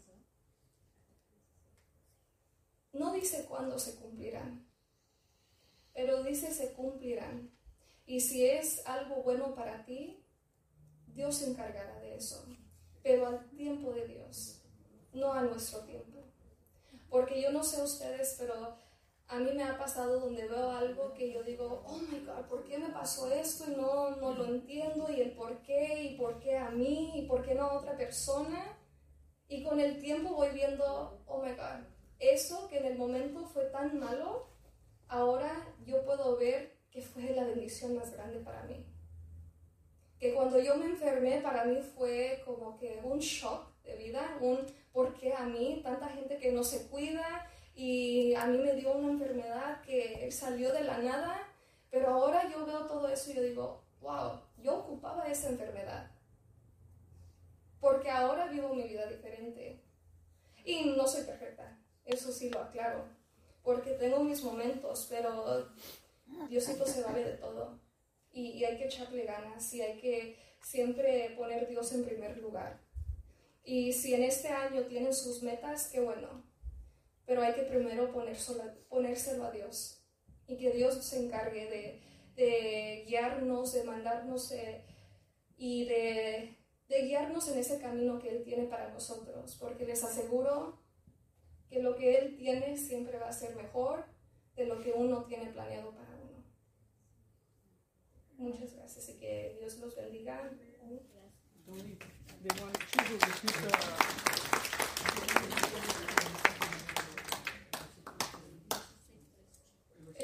primero, El primero. El primero. Proverbios 3, versículos del 5 al 6. Gracias.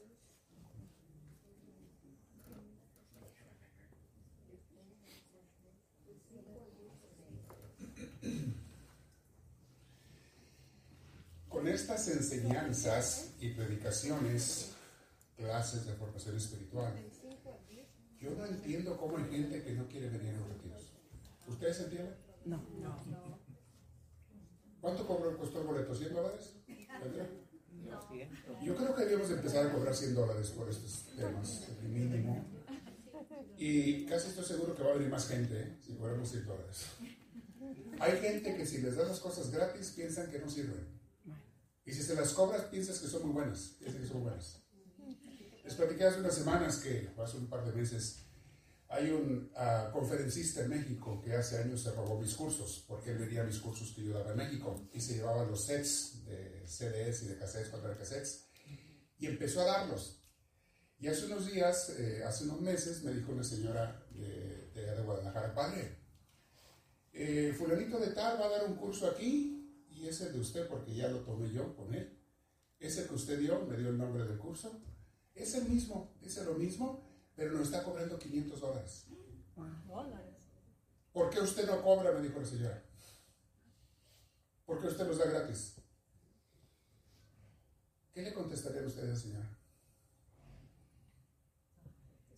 Aparte que se robó mis cursos y no da crédito a ese hombre, es un hombre que anda ahí predicando y ustedes habrán oído hablar de él. Ha dado varios cursos míos y yo lo descubrí por YouTube, porque empecé a ver en YouTube, el, primero que le descubrí fue el, de los, el, el curso que di que se llamó Cómo vivir y trabajar con personas imposibles, difíciles e imposibles. ¿Se acuerdan de ese curso? Fue uno de los primeros que él se robó y empezó a orar. Y contaba hasta mis mismos chistes. Oye, cámbiale aunque sea eso y. Y en el orden que yo di el curso y los mismos chistes los contaba él, y no sé cuánto cobraba en aquel entonces. Ok, le dijo la señora esto, padre, aquí le van a dar ese curso fundamental, ese que usted nos dio, porque ella tiene los CDs. Le dijo, es el curso de usted. Yo fui a tomarlo y nos cobra 500 dólares. Ahorita está haciendo otro, llenando un, llenan un auditorio gigante con 800 o 1000 personas. A 500 dólares. Cobren dólares en México, no cobren pesos. Y se lo sentimos mucho, pero este cobro va a ser en dólares. Tiene que pagar en dólares en México. Y se le llena. Se le llena el auditorio. ¿Por qué hay gente que les damos el material y no lo quieren tomar? Yo no entiendo. Qué bueno que ustedes vinieron hoy. Los felicito. Y tuvimos buena asistencia para lo que esperábamos porque los días fríos, el principio de año y que ay, se van a poner sus moños. No, bendito Dios que vinieron ustedes. Pero hay tanta gente más que se lo perdió. Que pudo haber venido y se lo perdió. Bueno, me da mucho gusto. Hay más todavía un poco, más enseñanzas. Y Roberto les va a compartir algo. Así es que están listos. Pero párense tantito. ¿Ya estiraron sus piernitas? Estírenlas. Ok, a ver, párense tantito.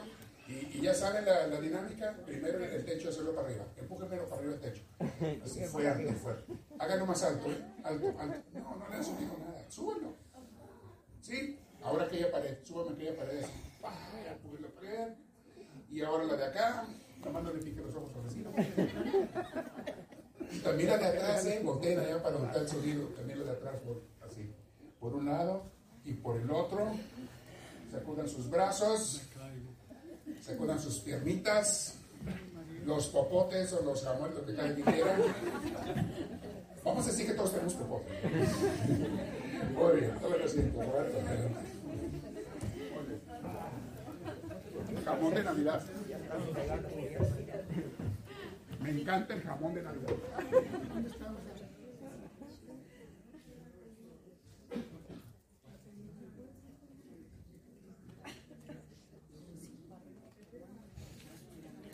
¿Qué tal se siente estirar los bien, ¿verdad? Porque dice el padre, ni jamón tenemos. Eso fue que dijo ayer, ¿verdad? Es el padre, en más cosas nos enseña, ¿verdad? ¿Qué tal se está pasando el retiro? Bueno, aprendiendo mucho, poquito, más o menos. ¿Ah? y vamos a empezar este año renovados, ¿verdad? Seguir aventando lo viejo y que entre lo nuevo, ¿verdad? Este, eh, este año yo también les quiero invitar y a mí invitarme también que renovemos nuestra mente y nuestro espíritu, ¿verdad? Eh, aprender cosas nuevas y dejar las viejas, eh, tener nuevos hábitos.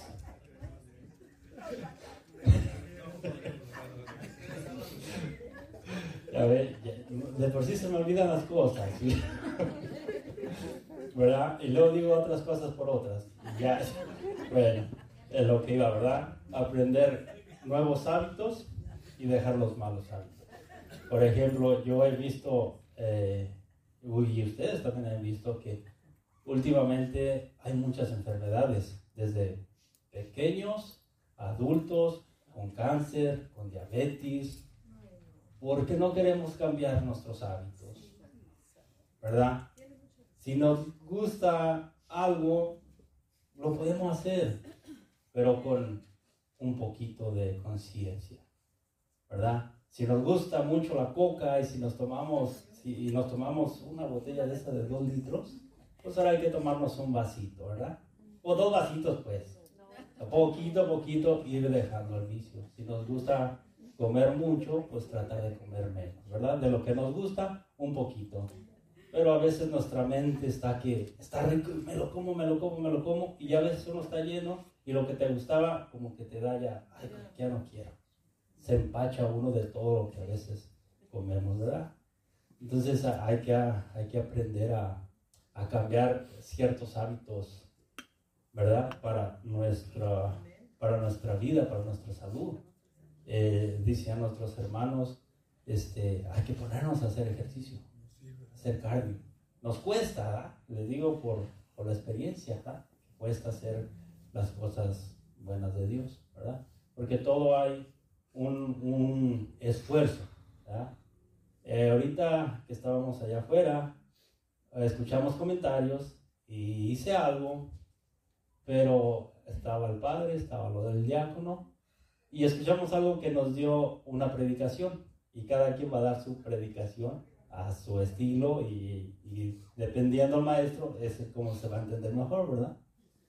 La mía fue de que yo estoy escuchando de los bonitos de rosca, ¿verdad? Y estoy escuchando que nadie los quiere. Nadie los quiere. Bueno, excepto la hermana que sí, ¿verdad? Pero yo todavía no la escuchaba, que todavía lo quería, ¿verdad? Y que no me salga bonito, y que, salga, que agarro mi pedazo, y que vea un bonito. Y que lo agarro y que me lo escondo y, y- y luego se lo doy a ot- a otro hermano. Hermano. Y, y pues me estira la mano y lo ve y yo me voy. Y yo estoy escuchando. Ay, y digo, ya verás, aquí sale una enseñanza. ¿Verdad? Dice, ¿por qué no queremos el monito? ¿Por qué? Porque nuestra mente genera un- un- una preocupación o, o un esfuerzo de decir, ay, si me toca el, monito, me van a decir que haga algo, que traiga algo, o tamales. Mejor no lo quiero, mejor me lo escondo, ¿verdad? Pero ¿qué tal si nos hayan dicho, el que encuentre el monito va a encontrar un regalo? No, pues eso sí, todos buscamos, desbaratamos la rosca para encontrar el monito, ¿verdad? Pero como nos genera algo de trabajo, de esfuerzo, pues no lo queremos, ¿verdad? Este, días atrás, semanas atrás, los evangelios nos habla de Juan el Bautista, ¿cierto? ¿Qué es lo que predicaba Juan el Bautista semanas atrás? A, lo- a lo- a los, a los que él predicaba. Arrepiéntanse, cambien su vida, ¿verdad? ¿Qué tal si ahorita este Juanito viniera y nos viera a nosotros? No, pues nos aventará al infierno de una vez. No, ustedes no tienen remedio, sáquense. Aqu- Aquellos eran víboras, ustedes no, no sé qué son, pero no los quiero ni ver, ¿verdad? Y el cambio, el cambio que él les pedía era porque él miraba que tenían que esforzarse porque sus cosas que ellos hacían no estaban bien, que necesitaba un esfuerzo de cambiar nuestras vidas, nuestros pensamientos, ¿verdad? También nos habló estas semanas del ambiente, ¿verdad? ¿Qué es el ambiente? Digan ustedes, para, para cada uno de nosotros, ¿qué es el ambiente? La preparación, ¿verdad? Otra pregunta, ¿en qué consiste el aviento?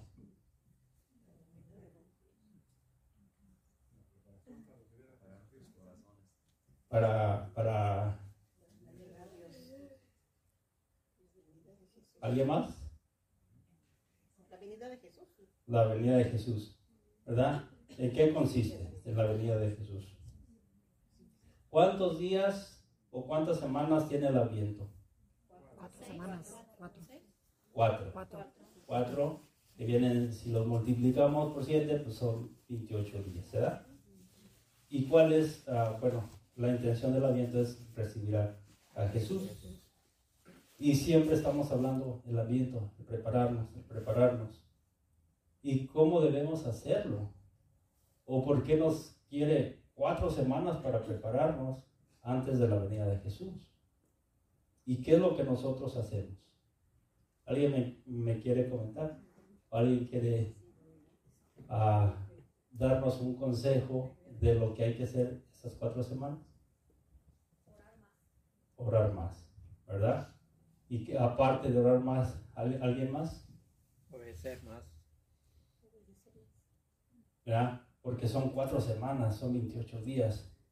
Y, y yo, cuando a me, nos dijeron que hay que predicar, pues sí nos dieron tiempo para preparar el tema. Y pues dije yo, bueno, entonces de qué vamos a hablar? Si es un año nuevo, eh, de renovación, Ok, entonces hay que aprender el aviento, pero lo que yo tenía que hacer es primero cómo aprender o qué es el aviento o en qué consiste el aviento o cómo nos vamos a preparar. ¿Por qué nos dan cuatro semanas? ¿Por qué son 28 días? Para, para, ¿Por qué ese tiempo? Tiene que haber una explicación por qué tanto tiempo, ¿verdad? ¿Por qué? Porque son 365 uh, días del año, ¿verdad? Y solamente nos da 28 días. Entonces yo me puse a pensar, entonces, ¿para qué es la primera semana? Y en lo que yo meditaba y venían pensamientos, iban unos y, venían otros, yo dije, ok, la primera semana es para recordar lo que hemos fallado en cada día del año. La primera semana, ponernos en, oración, como, como, dice Maggie, este, porque son 365 días y cada día hacemos muchas cosas que no están bien, ¿verdad? Hacemos más cosas mal que las que hacemos bien. Si en un solo día, ¿cuántas cosas mal hacemos? Entonces imagínense los 360 días, 365 días. ¿verdad? Entonces, yo me puse a pensar, ok, yo pienso que en la primera semana es recordar o por lo menos tratar de recordar todo lo que hicimos durante todo el año, ¿verdad? Esa es la primera semana. Ir apuntando o en tu mente haciendo un examen de conciencia de, de lo que has fallado a Dios, ¿verdad? Y la segunda semana es para reflexionar dije, ok, me acuerdo que hablé mal de esta persona, hice esto, hice lo otro, ¿verdad? Pero ahora, ¿qué debo hacer? ¿Cómo debo de mejorar? Entonces, todavía tienes otra semana, otros siete días para poder en tu mente o en tu corazón hacerte esas preguntas y cambiar lo malo que has hecho y cómo lo vas a mejorar, ¿verdad? Y la tercera semana es para ponerla en práctica. Porque una cosa es pensarlo, meditarlo, y la otra cosa es ponerla en práctica. ¿Verdad? Porque a veces tenemos la intención, pero no la práctica. ¿Verdad? Y cambiar nuestros hábitos. La cuarta semana es de que no pudiste redimir todo lo malo que, que hiciste pero redimiste ciertas cosas o las cosas que en tu parecer fueron las más graves. ¿Para qué? Para estar listos para recibir a Jesús con un corazón limpio, que no es un corazón perfecto, pero tú ya te esforzaste en esta semana en cambiar o hacer obras que a ti te conviene. No le conviene a nadie más, sino a uno mismo. Porque cuando uno cambia en sí mismo, créanmelo que el beneficiado es uno, no los demás. Porque cuando uno cambia, su actitud y la, la forma de hacer las cosas cambian. Y uno se siente mejor. Y da ánimos de hacer cosas mejor. ¿Verdad? Pero pues todo, todo cambia, todo cambio, pues hay un esfuerzo. ¿Verdad? Y muchas de las veces no queremos hacer ese esfuerzo. Por eso es que no queremos aceptar el monito de la rosca. ¿Verdad? Miren, yo hace, hace un año, casi dos años, había escuchado una, una historia, ¿verdad? Entonces me tocó esa vez a predicar eh, esa historia. Y yo ya se lo había oído a, a padres, a, a, mi- a, este, a predicadores, pastores, ¿verdad? Y, y un día el, padre cuando, cuando, cuando me escuchó, me dijo, tienes que estar seguro de lo que vas a hablar, lo que vas a decir, tienes que informarte si tal vez es realmente o si es una, una historia verdadera o de dónde salió, ¿verdad? Entonces se me vino a la mente y estaba viendo eh, los apuntes que yo tenía de ese año. Me pareció bueno volverla a repetir, a decirla, pero ya para eso pues, ya busqué otra información y pues ya me puse a ver el Animal Challenge, el que habla de la vida de los animales, eh, este, a más pastores, pero no, no fue que el 100% es verdad, pero es una bonita historia que nos ayuda a comprender y es que se puede aparecer a nosotros, ¿verdad? Este es este, eh, la águila que se renueva después de los 40 años. Y dije, oye, como que está bien, como que se renueva uno a los 40 años, pues también eso para nosotros, ¿no? Que después de los 40 nos renovamos y nos ponemos unos votos y todo eso, ¿verdad? Y ya se renueva para los otros años que siguen, ¿verdad?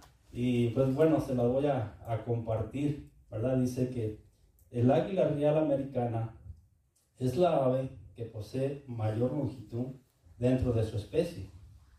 Porque hablando de águilas, hay diferentes especies, ¿verdad? Pero dice que la águila real americana es la que vive más, que llega a vivir más de 70 años para llegar a esa edad de su vida y tiene que tomar y una seria difícil decisión, ¿verdad? Dice que a los 40 años sus uñas curvas y flexibles son tan largas que no consigue agarrar las presas de cuales se alimenta. Y su pico alargado y puntiagudo comienza a curvarse, apuntando contra el pecho peligrosamente sus alas. Envejecidas y pesadas por las gruesas plumas, hacen que volar sea una tarea muy complicada. Entonces, cuando el águila tiene que tomar una decisión entre dos alterna- alternativas, dejarse morir o enfrentar un doloroso proceso de renovación, que durará cerca de 150 días. Este proceso consiste en volar hacia lo alto de una montaña, refugiarse en un nido próximo a una pared, donde no necesite volar. Entonces el águila ya refugiada comenzará a golpear su pico contra la pared hasta conseguir arrancarlo. Una vez empu- emputado, tendrá que esperar que nazca el nuevo pico, con el cual después tendrá que arrancar sus viejas uñas. Cuando las nuevas uñas comienzan a nacer, será el momento para desprenderse de sus viejas plumas, arrancándoselas con su nuevo pico. Después de cinco meses duros, donde vuelve a tener un pico fuerte y joven, plumas brillantes, sendosas y uñas útiles. El águila real saldrá victorioso, ejecutando su vuelo de renovación a partir de entonces. Dispondrá de 30 años más de su vida y los serán los años más gloriosos. ¿Verdad? Y a veces, pues, nuestras vidas son, les digo, un poco similares. ¿Verdad? Hoy estamos en las nuevas tecnologías que todo el doctor Google nos enseña, ¿verdad? Los YouTube nos enseñan y, y yo he visto y he conocido personas de 50, 60 años que las miras y le dices tú, ¿cuántos años tienes? 50. Oh, no, tenés como 30. Ah, pues ya se renovó, ¿no? Ya le quedan otros 30 o 40, ya están renovados, ¿verdad? Pero no renovamos lo que realmente importa. ¿Qué es lo que realmente importa? Cambiar nuestra alma, nuestro corazón, nuestro espíritu, ¿verdad? Como les digo, es un proceso que nos duele, porque no es de un día o dos días que tenemos malos hábitos. Desde que empezamos a, a tener conciencia de niños, empezamos a tomar buenas decisiones y malas decisiones. Se nos hacen hábitos buenos y malos. Pero como yo le repito, tristemente las cosas malas son las que más se nos apegan, ¿verdad? Y para poderlas quitar, pues nos duele, porque hay que alejarnos de, de ciertas cosas, de ciertas prácticas, ¿verdad? Y, y el tomar una decisión buena, hay, hay, que, hay que ser fuertes, ¿verdad? No sé si ustedes han conocido a personas que están en la calle, eh, que no tienen un hogar, que están en vicios, porque un día de su vida hubo un problema y no tomaron la decisión correcta. Porque dicen que hay que tomar la, la, la decisión correcta, el vivir o el morir. Y cada uno es responsable de cada decisión que toma. ¿Verdad? Hay muchas personas eh, en, en, las calles viviendo que ahorita ya, ya es una persona enferma, que ya es muy difícil eh, que se salga de su problema, como viene siendo el alcoholismo, las drogas, ¿verdad? Y, yo era una de las personas que los criticaba, porque yo decía, bueno, puedes caminar, puedes hacer cosas, pues ponte a trabajar, puedes hacer cosas. ¿Y por qué? Porque si una vez yo estuve metido ahí, yo salí de ahí. ¿Y por qué tú no lo puedes hacer? ¿Por qué? Porque no todos tomamos las mejores decisiones. ¿Verdad? Y no todos tenemos la mente fuerte para sobresalir de eso. Y menos cuando no caminamos con Dios, cuando no conocemos de Dios, cuando no nos dejamos guiar por el Espíritu Santo. ¿Verdad? No lo conocemos, la mejor solución es emborracharnos, drogarnos, hasta que llega el momento de destruirnos. Y a veces por el problema que se metió, era tan simple, pero no hubo nadie que le aconsejara. Y su, y su cosa o su pensar es decir, me pongo un cigarrito de marihuanita y con eso se me aliviana. O una cervecita y con eso se me aliviana. Pero uno va generando vicios por un problema tan pequeñito que teníamos soluciones. ¿Cuántas personas eh, su esposo lo engañó, su esposa lo engañó, se divorcian? Regularmente siempre hay uno que de un divorcio sale y es mucho mejor que el otro. El otro cae, cae, cae y de ahí no se levanta. ¿Verdad? Entonces ahora, ahí es cuando entran los cristianos.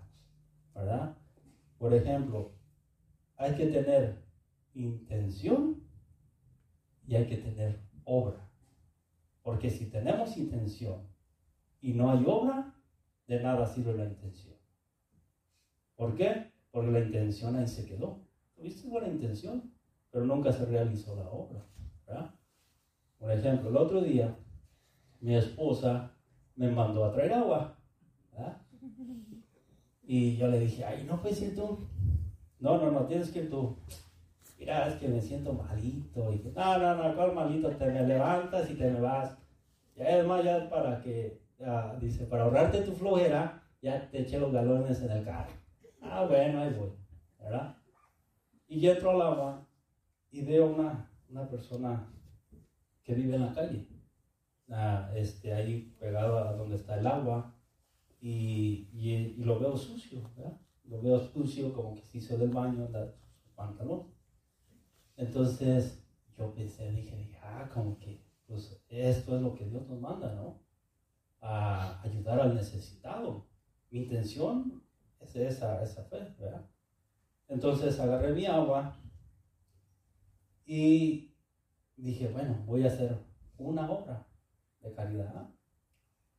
Y estaba cerca de una de las tiendas donde venden ropa. Dije, bueno, voy a hacer una obra de caridad. Fui a la tienda y entré, tú sabes el tiempo de, de los que viene siendo Navidad, viene el Año Nuevo, todos queremos comprar regalos. Las tiendas están llenas, ¿verdad? Y luego yo entré y buscarle a ver si este le queda, si este no le queda. ¿Saben qué? Mejor voy a agarrarle un pants. Ese pants es un fit, como dice, ¿da? Nos queda a todos. Delgaditos, hasta más sobrepesito y todo nos queda el pants. Ok, Lo agarré, me formé y... es, es, es lo que se trata de retirar, que disfrutemos, que nos riemos, que nos hagan reír, para que no estemos tan tensos aquí y se nos olviden las cosas. ¿verdad? Entonces, bueno, sigo, ¿verdad? No. Es, es, es, que así se oxigena mi cerebro y me hace pensar más, ¿verdad?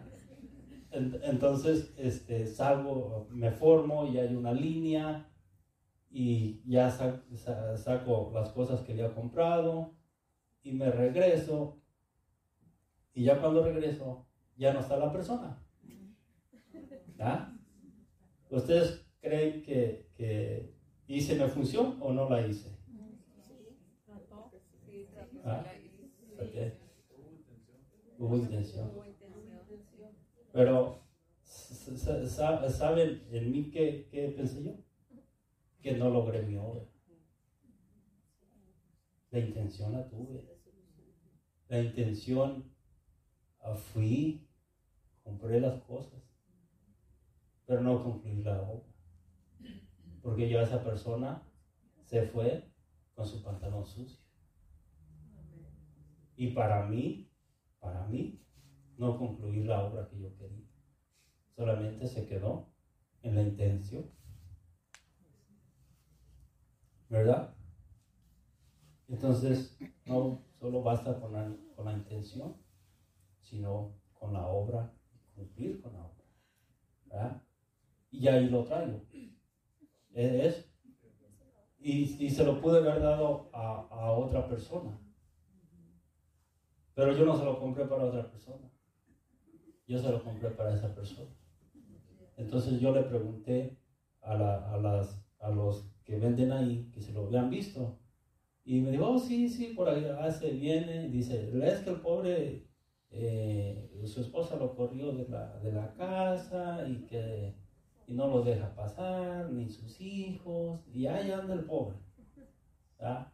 Pues todos podemos verlo o hablar, pero muchas veces no nos animamos a dar.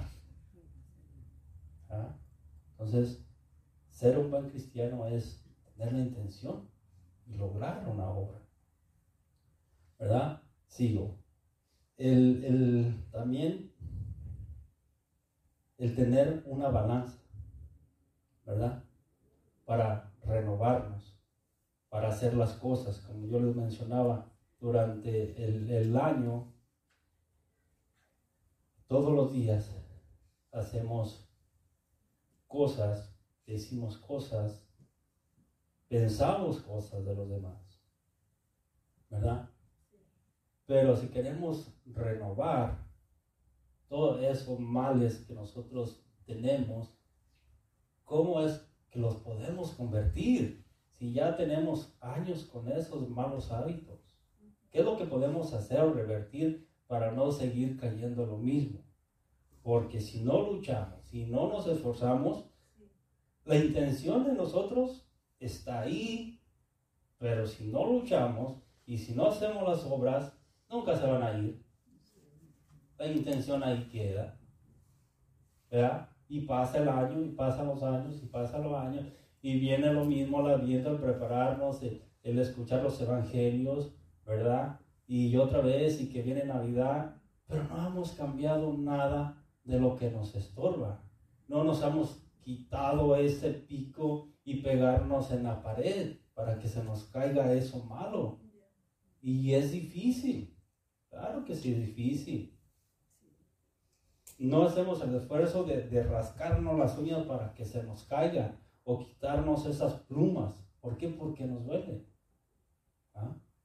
Pero tenemos que luchar. Con, si no nos ponemos en oración, si no escuchamos cosas de Dios, no vamos a lograr nada. Humanamente, no lo vamos a hacer. Hoy todos nosotros estamos aquí porque estamos empezando a conocer a Dios. Porque somos cristianos, queremos ser cristianos. ¿Verdad? Pero tenemos que ser unos cristianos que diga, Jesús, yo estoy orgulloso porque te dices ser cristiano. Haces lo que yo quiero que hagas. Con esfuerzo, con lo que sea, tú lo haces. Estoy orgulloso. Pero que no esté Jesús avergonzado de nosotros, que nos llamamos cristianos y no hacemos las cosas de Dios. Y no hacemos las cosas de Dios. ¿Cuántos de nosotros o han escuchado que un cristiano hizo esto, que otro cristiano hizo otro? ¿Usted cree que, que eso le gusta a Dios? ¿O a Cristo? Avergonzamos a Cristo cuando nos decimos cristianos y no hacemos las cosas de Cristo. ¿Verdad? Y, eso es algo que tenemos que trabajar día con día. Si nos llevábamos con Cristo, hay que hacer las cosas de Cristo. Que no es fácil, no es fácil. ¿Verdad? Hice un tipo de, de, de cuestiones o palabras que realmente en nuestro ser humano, perdón, hacemos, ¿verdad? Uno es nuestro vocabulario, ¿cierto?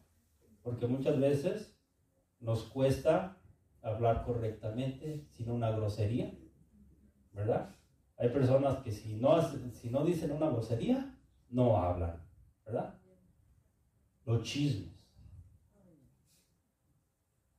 El chisme es un tema de conversación, ¿verdad? Porque si no hay un chisme, no hay una conversación, ¿verdad? Así pensamos los que no estamos cristianamente, ¿verdad? Eh, ¿Cómo pensamos de los demás? ¿Verdad? A veces, muchas veces, este, pensamos de, lo más, de los demás, cómo se viste, cómo anda, qué peinado usa, qué ropa usa. Eso es lo que pensamos de, de los demás. ¿Cómo dar las cosas a los demás? ¿Verdad? Eh, ¿En qué forma servimos a los demás? ¿Con buena actitud, mala actitud? En la forma que hablamos de nuestros prójimos. Porque a veces es chisme de personas que no conocemos o nuestro prójimo. ¿Quién es nuestro prójimo? Aunque no sea un chisme, el, el, el, hablar de lo más, ¿verdad? La forma de rendirnos, ¿verdad? El trato que le damos a los demás. ¿ah? Y, y puse aquí, en nuestro vocabulario, cómo poner la balanza en nuestro vocabulario. Si nuestro vocabulario es mala costumbre decir groserías o decir cosas que no son, vamos a poner una balanza. ¿Y qué es lo que debemos hacer? Transformar ese mal vocabulario en qué? En dar bendiciones. En vez de decir una grosería, este que Dios lo bendiga. En cada grosería, una bendición para que poco a poco vayamos cambiando ese mal hábito de vocabulario en bendiciones. ¿Verdad? Los chismes. Si vamos a decir un chisme para platicar, hablemos un chisme que hable bien de la persona. ¿Verdad? de lo que sea. Porque de chismes hay desde pequeños hasta grandes. Vamos a hablar un chisme para sacar una plática, pero vamos a hablar bien de esa persona. Poco a poco tenemos que ir cambiando nuestra mente, nuestro sentido de hablar, ¿verdad? La forma en que pensamos de los demás. Pensar en la virtud de esa persona y, lo, y buscar lo, lo mejor de esa persona para poder cambiar. La forma de dar las cosas. Si las cosas las doy de mala voluntad, vamos a tratar de hacer la buena voluntad. Como si se la diéramos a Cristo mismo. Porque dice que, que Cristo está en nosotros. Y muchas de las veces nos olvidamos de que Cristo vive en nosotros y lo vemos como cualquier cosa. ¿verdad? Ay, toma, te lo aviento, te lo doy. No, esa no es la forma de dar. Tener conciencia de cómo dar las cosas o cómo servimos, ¿verdad? A veces, regularmente en las iglesias donde se ve un poquito más esto, porque yo tengo otros amigos eh, de diferentes iglesias, de diferentes de- denominaciones, a veces nos ponemos a platicar y, y los servicios vienen siendo ah, casi igual los mismos. Hay, habemos servidores que a veces vamos de malas, no servimos bien, entonces a lo que vamos es de que el servicio hay que darlo para Dios. Poner a Dios enfrente y ver a cada persona que está enfrente de nosotros, ver a Cristo y todos se lo vamos a servir a Cristo, ¿verdad? Como yo le decía, hablar del prójimo, hablar las cosas buenas del prójimo, o en lo que podemos ayudar al prójimo para no causar esa mala actitud o ponerle mala actitud hacia los demás, ¿verdad? La forma de rendirnos, como yo les decía, hay dos opciones, dejarse caer o levantarse. Si hay un problema, ya lo habían comentado aquí mis hermanos, hay una enfermedad y, y- y esa enfermedad la vieron diferente. Con la voluntad de Dios fue una bendición. Entonces vamos a tratar de todo lo malo que suceda en nuestra vida, hacerlo una bendición. Porque de todo lo malo siempre hay cosas buenas, en que su momento no lo podamos ver, pero como nos dijo Monique, pasa el tiempo y dices, gracias por ese mal momento que hoy me lo convertiste en bendición. ¿Verdad? Y todo esto puede ser un difícil, difícil, pero poco a poco, la ayuda de Dios, con las oraciones, con, con estar eh, aprendiendo cada día más, lo vamos a poder solucionar. ¿Verdad?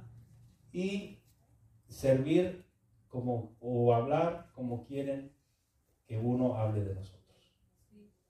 Si uno quiere que hablen bien de mí, entonces tienes que hablar bien de la otra persona. Si, quiere, si yo quiero que me sirvan bien a mí, tienes que servir bien a los demás. ¿verdad? Y como yo, le- como yo les decía hace rato, el beneficiado es uno, porque uno cuando trata de hacer las cosas bien, uno es el que se siente bien y no los demás. ¿verdad? Y, y es que Jesús esté ah, orgulloso de nosotros. ¿verdad? Les voy a, a compartir ah, un versi- varios versículos de la carta de Juan, del ah, capítulo 2, del 8 al 29. ¿verdad? Porque aquí nos dice la, la- la- la pura verdad. ¿verdad? Dice así. de la primera carta de Juan, capítulo 2, del 18 al 29.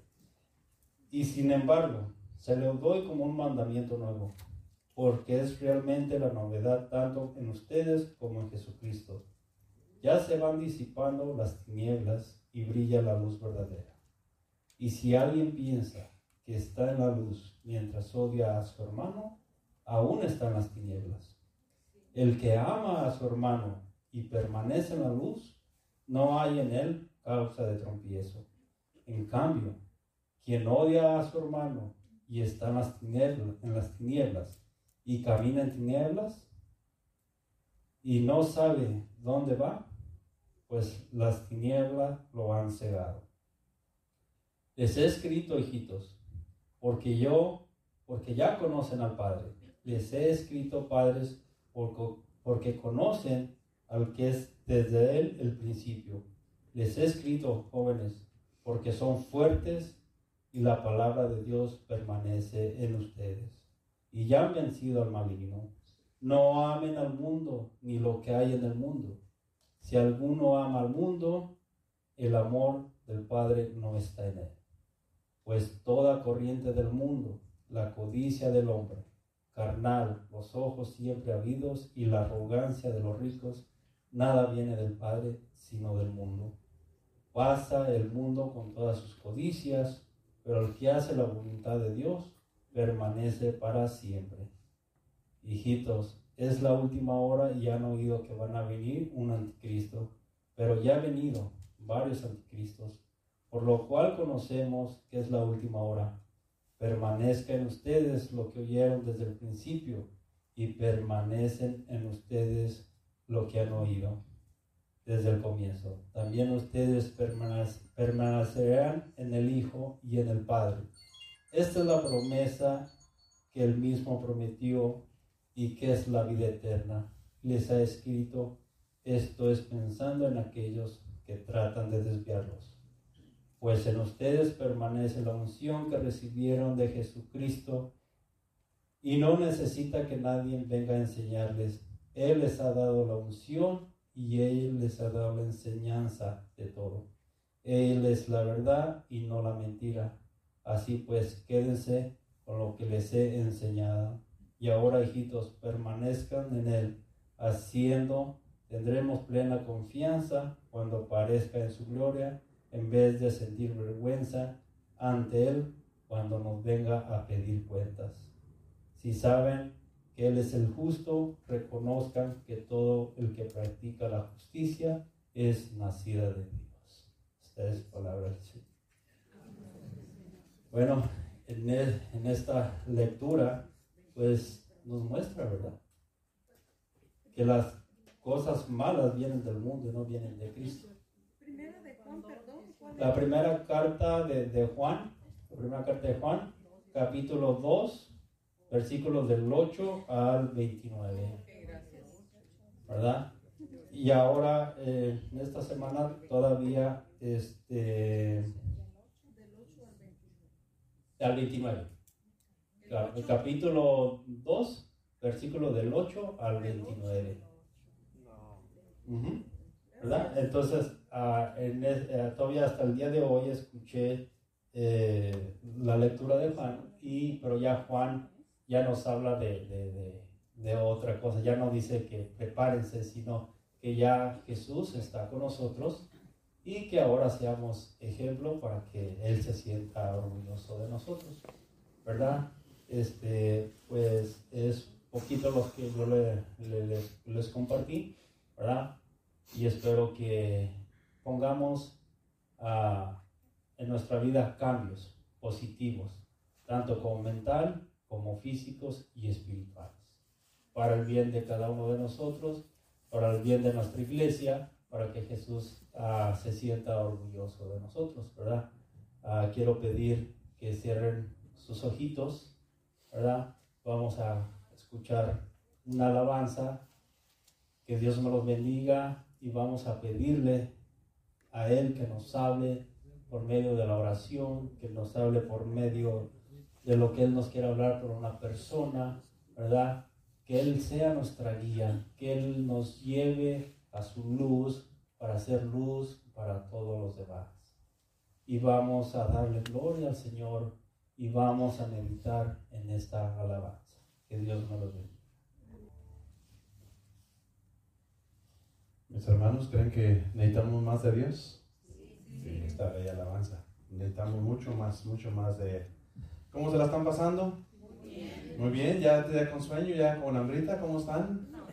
Ya me lo terminamos, ya me lo terminamos, estamos en la recta final, ahora sí, ¿ok? Es la, la última, ya no nos voy a entretener mucho, pero vamos a, Dios te ti un mensaje más de parte, o a través mía, un mensaje de Dios. Hoy uh, quiso que también yo predicara algo, normalmente en los retiros últimamente me, he hecho un poquito flojo y como que los pongo a trabajar. Soy el encargado del retiro de buscar quien predique. Entonces ahora busco quién para no predicar yo. No, no se crea. Pero digo, Dios, no, tú también predica. Así es de que aquí estoy ah, para darles el mensaje que Dios me dio ah, para que les diera a ustedes. Y creo que este retiro sin Dios es algo maravilloso. Él, uno piensa una cosa, en mi mente estaba una cosa y donde yo quería que todos participaran. Le dije, ¿cómo hago que participen?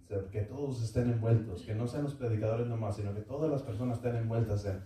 Y, y yo no le platiqué a José eso, yo no le platiqué a Monique eso, y ellos trajeron preguntas. Yo también traía unas preguntas, pero creo que las de ellos estaban muy adecuadas, me gustó, y, y pero cómo se dio lo que yo estaba pensando, lo que yo quería, sin transmitirlo, sin decirlo. Simplemente Dios actúa y Él actúa en cada uno, les manda el mensaje que, tienen que dar. Y siento que hubo participación de todos ustedes. Uh, fueron dinámicas diferentes, incluso no, no traí ninguna dinámica, dije, no, ahora no voy a dar dinámicas porque quiero que participen todos, pero de manera diferente, en la prédica. Y ya se dio eso. Entonces a lo mejor, no sé si voy a poder hacer lo mío, pero a lo mejor no lo hago, lo hago diferentito lo mío porque ya se dio esa cosa, pero me gustó. Me gustó que todos participaron, me gustó que todos hablaron, que, que todos somos parte del retiro, no nomás los que predicamos, todos somos parte del retiro, todos estamos ahí con el retiro. Y ahora también en estos últimos días me llegó un mensaje. Yo no soy de tecnología ni me gusta mucho la tecnología, no sé si me va a funcionar o no, pero ahorita Dios sabrá, sí. Pero me llegó un mensaje y son 24 preguntas que le hicieron a la Madre Teresa de Calcuta y se me hicieron tan bellas. Y, vemos la respuesta que ella da a cada una. Entonces yo quería proyectárselas, pero no puedo porque no está en YouTube, está en otro, en otro, uh, en otro lugar. Eh, entonces no se puede transmitir aquí, pero se las voy a leer. No, no hay nada que ver. Está la imagen de la uh, Madre Teresa de Calcuta nada más. Y pues son las preguntas. Voy a ir leyendo porque... Y le dije, le voy a leer unas cuatro o cinco. Y le dije, no, pero veo las que siguen y todas están tan interesantes. Entonces voy a irla leyendo, uh, ténganme paciencia y vamos a ver para que vean lo que le preguntaron y lo que ella respondió. ¿Ok? A ver si se nos graba una de ellas. Voy a comenzar con la primera y dice, ¿cuál es el día más bello? Y la respuesta es hoy. ¿Cuál es la cosa más fácil? Equivocarnos. ¿Cuál es el obstáculo más grande? El miedo. ¿Cuál es el mayor error? Abandonarnos de Dios. ¿Cuál es la, raíz de todos los males? El egoísmo. ¿Cuál es la distracción más bella? El trabajo. ¿Cuál es la peor derrota? El desaliento. ¿Quiénes son los mejores profesores? Los niños. ¿Cuál es la primera necesidad, comunicarnos. ¿Qué es lo, más, lo que hace feliz ser útil a los demás? ¿Cuál es el misterio más grande? La muerte. El misterio. ¿Cuál es el peor defecto? El mal humor. ¿Cuál es la persona más peligrosa? La mentirosa. ¿Cuál es el sentimiento más ruin? El rencor. ¿Cuál es el regalo más bello? El perdón. La más imprescindible, el hogar. La ruta más rápida, el camino recto. La sensación más grande, la paz interior. El, regocijado más eficaz, el optimismo la mayor satisfacción, el deber cumplido. La fuerza más potente, la fe. La persona más necesaria, los padres. La cosa más bella de la vida, el amor. El, mejor refugio, Dios. Ahí está. No sé si se grabaron alguna. Es que las van pasando, no puedo detenerlas yo. Van, van, a tener que leerlas de esta manera. Pero si las leí y dije, qué, qué bonitas, qué bonitas respuestas a cada una. Y eso es lo que pasa, esas son las preguntas que Dios nos hace a nosotros y es bueno saber cuáles son las respuestas. A veces nosotros nos enfocamos mucho en, en el trabajo, y, pero yo me, me dio una, unas de las preguntas fue como, ¿cuál es el mejor día? El día de hoy. Siempre siento que siempre he pensado que es el regalo más grande que Dios nos da, es el de hoy. El tener vida, el estar aquí con Él, es el regalo más grande que nos da, es el día más perfecto. Pero también me puse a analizar cuál es para mí la cosa más difícil o lo que me cuesta más para seguir a Dios, es el miedo. Hemos predicado mucho sobre el miedo, pero el miedo, el miedo, eh, como dijo Monique, no confiamos en lo que no vemos, tenemos miedo de que Dios no nos responda. Entonces ahí tenemos miedo y eso nos evita seguir a Dios. Entonces es bueno reconocerlo, porque cuando uno reconoce las cosas y uno sabe en qué parte estás débil, entonces podemos trabajar y podemos cambiar nuestro, nuestra manera de ser. Porque acuérdense que Dios quiere que nosotros seamos felices. En un pequeño tema que traigo hoy eh, se llama es quítate las sandalias o el calzado. Quítate las sandalias. Vamos a grabar esa palabra. ¿Por qué? Dice, dice, porque el lugar donde estás pisando es sagrado. Cuando uno viene a la casa de Dios, cuando uno entra aquí, es un lugar sagrado. ¿Qué significa quitarte las sandalias? Para los, para los ah, ah, israelitas en aquel tiempo o del Medio Oriente, ella, el quitarse las sandalias era una manera de humildad, de respeto. Y cuando Moisés, cuando Dios le habla a Moisés en la zarza ardiente, le dice que se quite los sandalias porque él estaba en un lugar santo. Entonces, pero hoy yo quiero que entendamos el calzado, las sandalias, como que nos quitemos las cosas, las cargas, los pecados, lo que nos detiene de estar con Dios. ¿Cuáles son tus sandalias? ¿Cuáles son las cosas que te evitan caminar con Dios? Porque si tú quieres tener un año bueno, si tú quieres mantenerte con Dios, necesitas purificarte, necesitas limpiarte, necesitas quitarte estas sandalias. Tú quieres que Dios te hable, no puedes estar sucio. Por lo menos no puedes tener el deseo de estar sucio. Tu deseo debe ser, yo quiero limpiarme, yo quiero purificarme, yo quiero dejar, ¿qué son las cosas que tenemos que quitarnos? Los rencores. Ahí en, las preguntas que se le hicieron a Santa Teresita, ahí estaban muchas de las respuestas de que nosotros tenemos.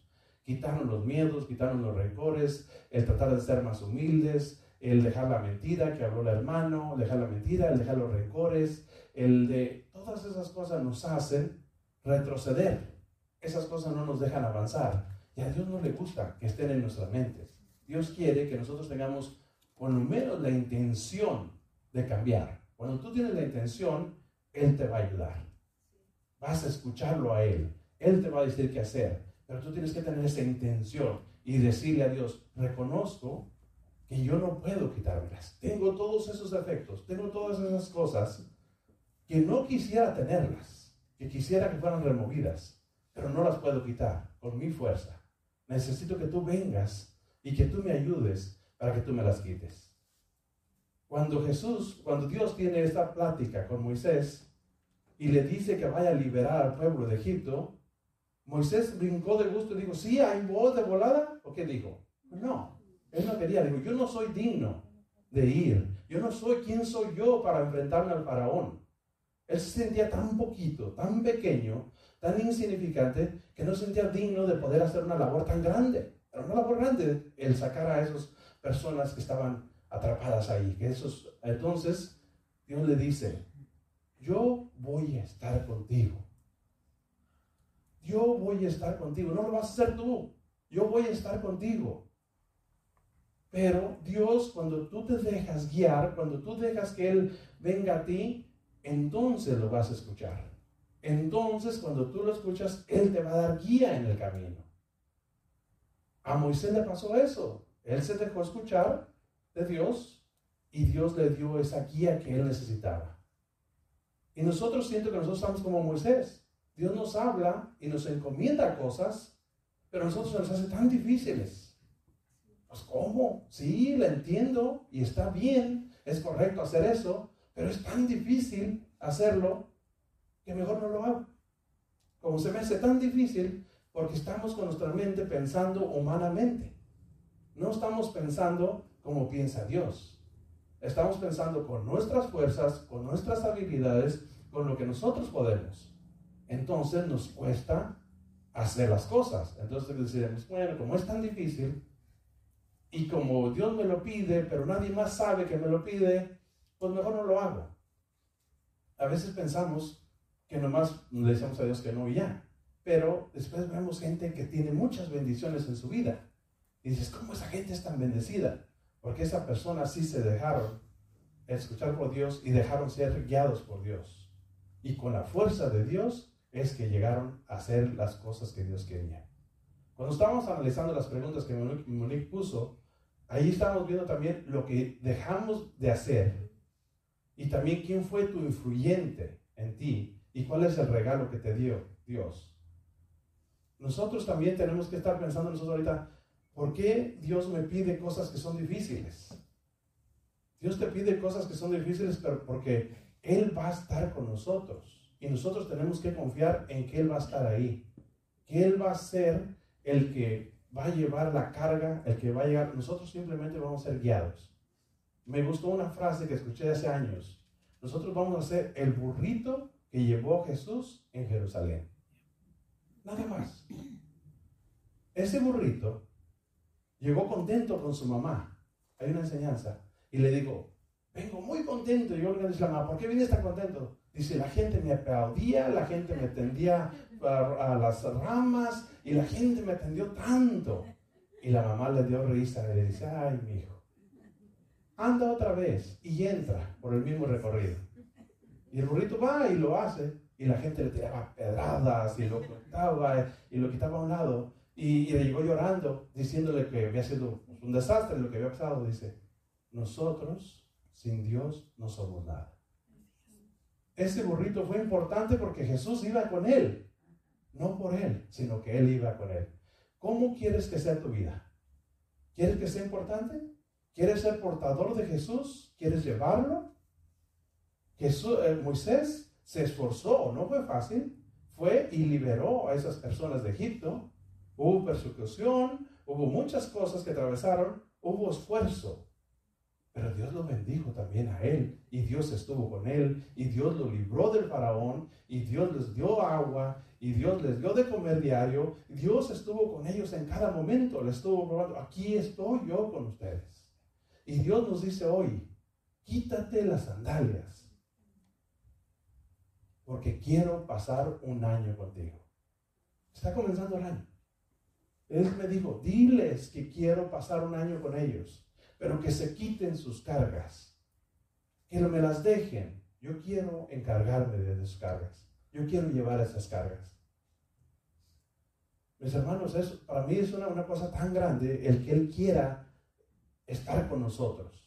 Estamos comenzando un año, estamos queriendo hacer nuestros propósitos y pensamos en un propósito y se nos hace difícil. Ay, no, mejor ese no porque está difícil. Y pensamos en otro propósito, no, pero ese también está difícil. ¿Cuál es tu propósito? ¿Ya definiste uno o no lo definido? Porque estamos en eso, estamos tratando de ver cuál es el propósito. ¿Qué tan difícil lo que Dios quiera, lo difícil que Él quiera? No es lo que nosotros queramos o lo que nosotros pensemos, sino dejar, no, para mí eso se me hace tan difícil, pero si Dios lo quiere, no va a ser difícil. Porque cosas grandes y maravillosas han pasado cuando la gente confía en Él. Simplemente lo de nosotros no es tan difícil que tenemos que creerle a Dios, dejarnos guiar por Él. Pero para eso tenemos que estar en el lugar correcto, en la resistencia. Yo siempre digo de estar aquí, estar en el retiro, estar en las clases, estar en misa, estar, porque no sabes cuándo Dios te va a hablar. En la oración que tanto insistemos, hay que orar porque no sabemos cuándo Dios va a hablarte o de qué manera te va a hablar Dios. Dios quiere hablarnos, Dios quiere dirigirnos, pero nosotros a veces no nos lo dejamos que nos dirija. Vamos, mis hermanos, que este año sea diferente. Que sabemos que cuesta hacer el cambio. Como dijo el hermano del águila, nos han enseñado a través de las prédicas, se nos ha dado tanta enseñanza, pero vemos que no es fácil. No es fácil. Todo cambio bueno cuesta, todo. ¿Tú quieres un mejor trabajo? Tienes que esforzarte por tenerlo.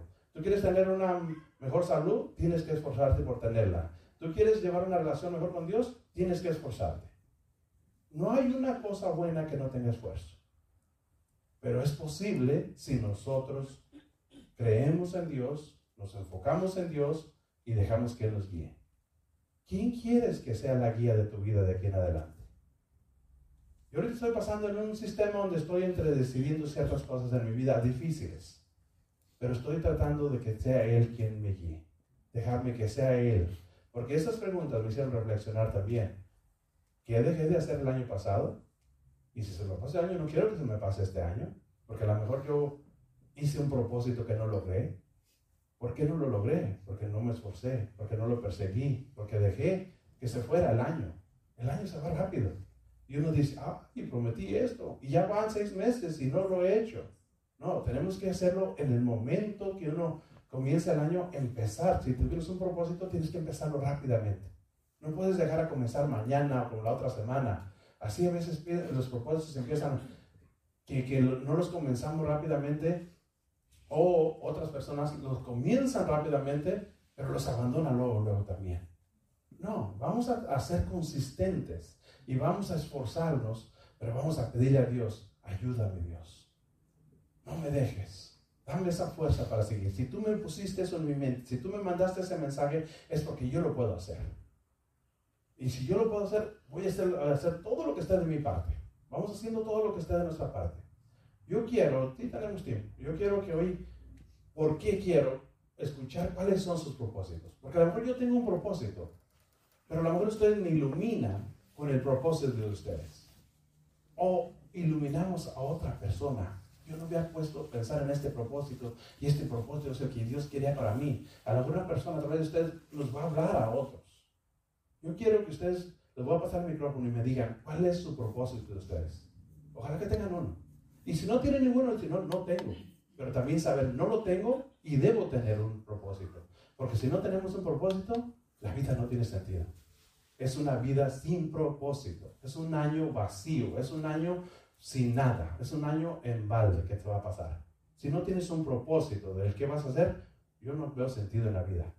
O le pones propósito a este año, o le pones propósito a tu vida, o va a ser un año vacío. ¿Cómo lo quieres vivir? Entonces yo quiero escuchar, ¿qué propósito tienen ustedes? De eso se trata el retiro de hoy. ¿Cuál es el propósito tuyo para este año? Y quiero que aprendamos unos de otros cuál es ese propósito. Y quizá cambio el mío. Quizás si escucho digo, wow, este es el propósito que Dios quería que yo tuviera. Vamos a dejar que Dios nos hable a través de cada uno de nosotros. Y que quizá el propósito que yo tenía pensado, a lo mejor hoy quiere que lo cambie. No hay ningún problema.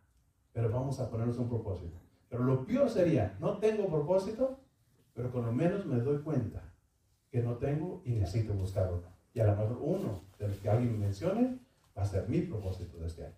Entonces voy a pasarles el micrófono para que me digan su propósito. ¿Ok?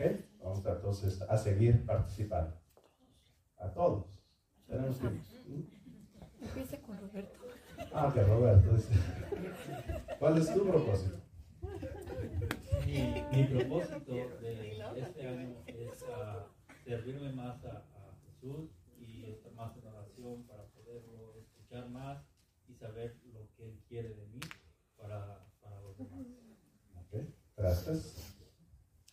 Sí, ¿se les pasa? Por favor. Gracias. Ya, ya, ya calentó. Ya, ya estoy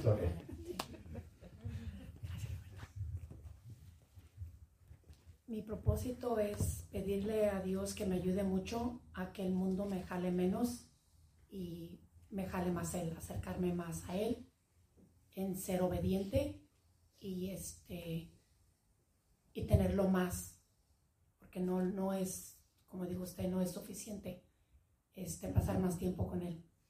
Ok, gracias. Para mí es lo importante es tener más uh, esfuerzo, de tener voluntad de continuar mi vida y, y, todo lo que me ha sucedido, pues bendito sea el Señor que tengo toda la comunidad aquí que me ayudaron. Y este año espero tener un esfuerzo más de sentirme más liberado porque sí me ha sentido muy decaído, pues yo sé que Dios no me ha abandonado y se los agradezco a todos en este tiempo difícil que yo pasé.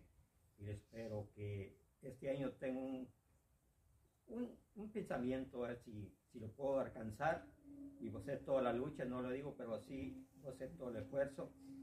Tal vez como la comunidad también me ayude, porque también yo, como le decir, no sé mucho, no soy estudiado y quiero tratar, si alguien me puede ayudar, hacia adelante, ser una persona diferente, porque aquí me miran a veces, a veces me da sentimiento, porque no, no puedo expres- expresar a veces y quisiera hacer algo en tener algo, como decir, conocimiento más.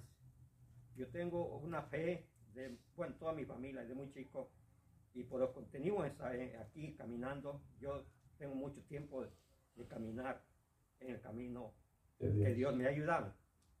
¿Me entiende? Entonces, pues aquí, ahí está yo lo que deseo este año, espero este año, primero Dios, tener alguna ayuda para continuar lo- los deseos que yo tengo. Gracias y se los agradezco mucho por toda la ayuda que me han dado espiritualmente y toda la comunidad aquí me ha ayudado. Ustedes ya me conocen lo que pasé y bendito sea el Señor que no es tan fácil, pero por la voluntad de nuestro Padre Celestial yo he sobresalido y soy, voy sobresaliendo para adelante. Gracias.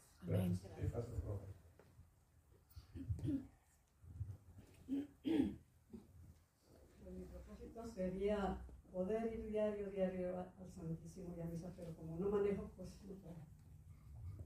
Hay que buscar la manera. Y si no, ahí en la casa en oración.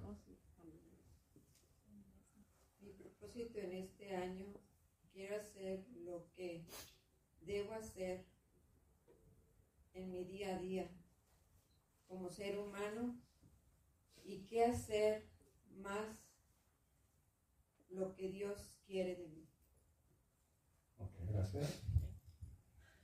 Pues bueno, mi propósito de este año, aunque no lo había agarrado luego, luego, pero yo sé que Dios me habló y me dijo, deja las novelas y ponte a aprender algo más provechoso que, pueda, que te pueda mejorar tu vida.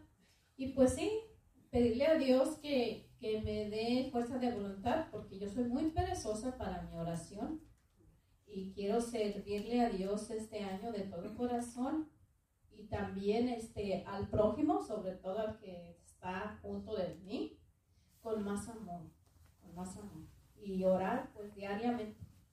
Gracias. Sí, mi propósito es este año, es como dijo el padre anoche, pues yo nomás me agachaba porque me llegaban las pedras, dijo que el propósito era pues que sanarnos para yo, mi propósito es servir más a la iglesia, pretextos siempre ponemos, y como dijo una, en una película que yo miré, si vivo, vivo con Cristo, y si muero, muero con Cristo, y, y ese es mi, mi meta, creer más, confiarle todos mis problemas a Dios y yo no estar queriendo solucionarlos porque yo quién soy, soy nadie. Más en cambio, como dice el predicador, si yo muero, muero con Cristo, si vivo, vivo con Cristo. Ese es mi tema y muchas gracias a ustedes todos, en especial al Padre Carlos, a ustedes he aprendido mucho de todos y estoy muy, muy bendecida con ustedes. Gracias, Lorena. Que Dios te bendiga.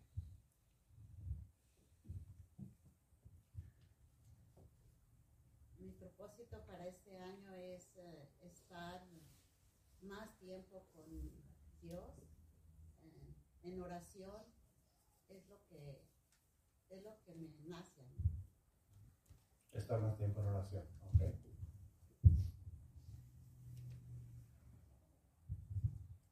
Ah, mi propósito es también le doy muchas gracias a Dios nuestro Señor por todas las bendiciones que me, que me ha dado y que yo sé que Él me va a seguir dando más bendiciones. Y le doy gracias también por toda mi familia que tengo aquí usted. Yo sé que estoy pasando unos momentos muy difíciles.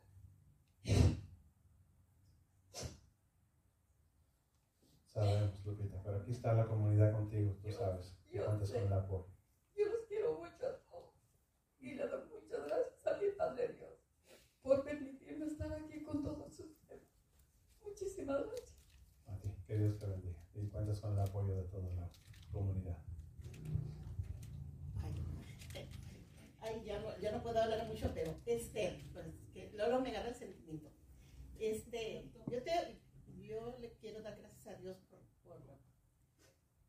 más bien ese servicio. ¿eh? ¿Cuál, ¿Cuál, es la pregunta? Perdón. ¿Cuál es tu propósito? ¿Tú qué quieres ser mi propósito, mi es este, pues ser más fuerte, más este, espiritual, está, este, servir a Dios, este, aceptar todas las cosas que nos manda. Es lo que me, me, me apre- he aprendido aquí. Y este, y pues sí, darme cuenta de, de todas las bendiciones que Dios nos da, este, aprender mucho. Y pues lo principal es eso, que, que, que es el servicio, que voy a, voy a tratar de estar más, De dar un poquito de más más a, a darle a Dios de todo, por, darle por ta- tantas cosas que me da. Gracias. Yo mi propósito es ah, ah, ser más paciente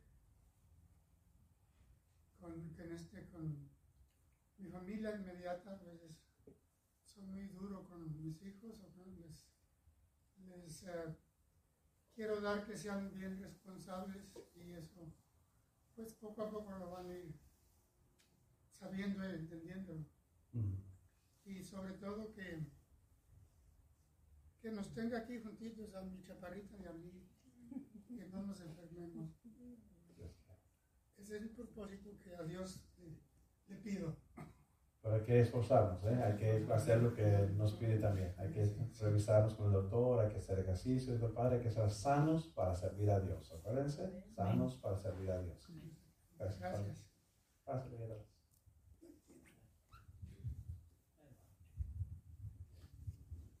Bueno, ¿sí se oye bien? Sí, muy bien. Yo trataré, porque no lo conozco todavía, Dios, trataré de conocerlo y amarlo y servir a Dios sobre todas las cosas, siempre que Él me ayude. Él siempre lo va a ayudar. Si ese es su deseo, Dios lo va a ayudar. Yo mi propósito es de que, de que ah, le- leer más la Biblia, empezar a leer, porque no lo leía mucho, ¿verdad? Nomás cuando nos tocaba ir al grupo y todo eso. Pero no, ahora quiero enfocarme en, en leer más la Biblia y acercarme más a Dios. Leer más la palabra de Dios. Muy bien, gracias. Bueno, pues mi propósito en mi corazón es concentrarme más en la oración diaria y tratar de acercar a toda mi familia a Dios. Gracias. Yo mi propósito también es de que me, me ayude a, a poder orar bien para Él y orar y pedirle mucho a Dios que nos tenga en familia a todos. De- en la iglesia, ojalá y se nos haga reunirnos a- aquí a todos, pero es difícil. Pero poco a poco se va a ver. Gracias. Es difícil para nosotros, no para Dios. Hay que ponerlo a Él y hay que pedirle a través de esa oración. Para mí es um, hacer ejercicio este año y primeramente me cure de mi pie, que no me ha dejado en realidad hacerlo, y acercarme más a Dios. Gracias.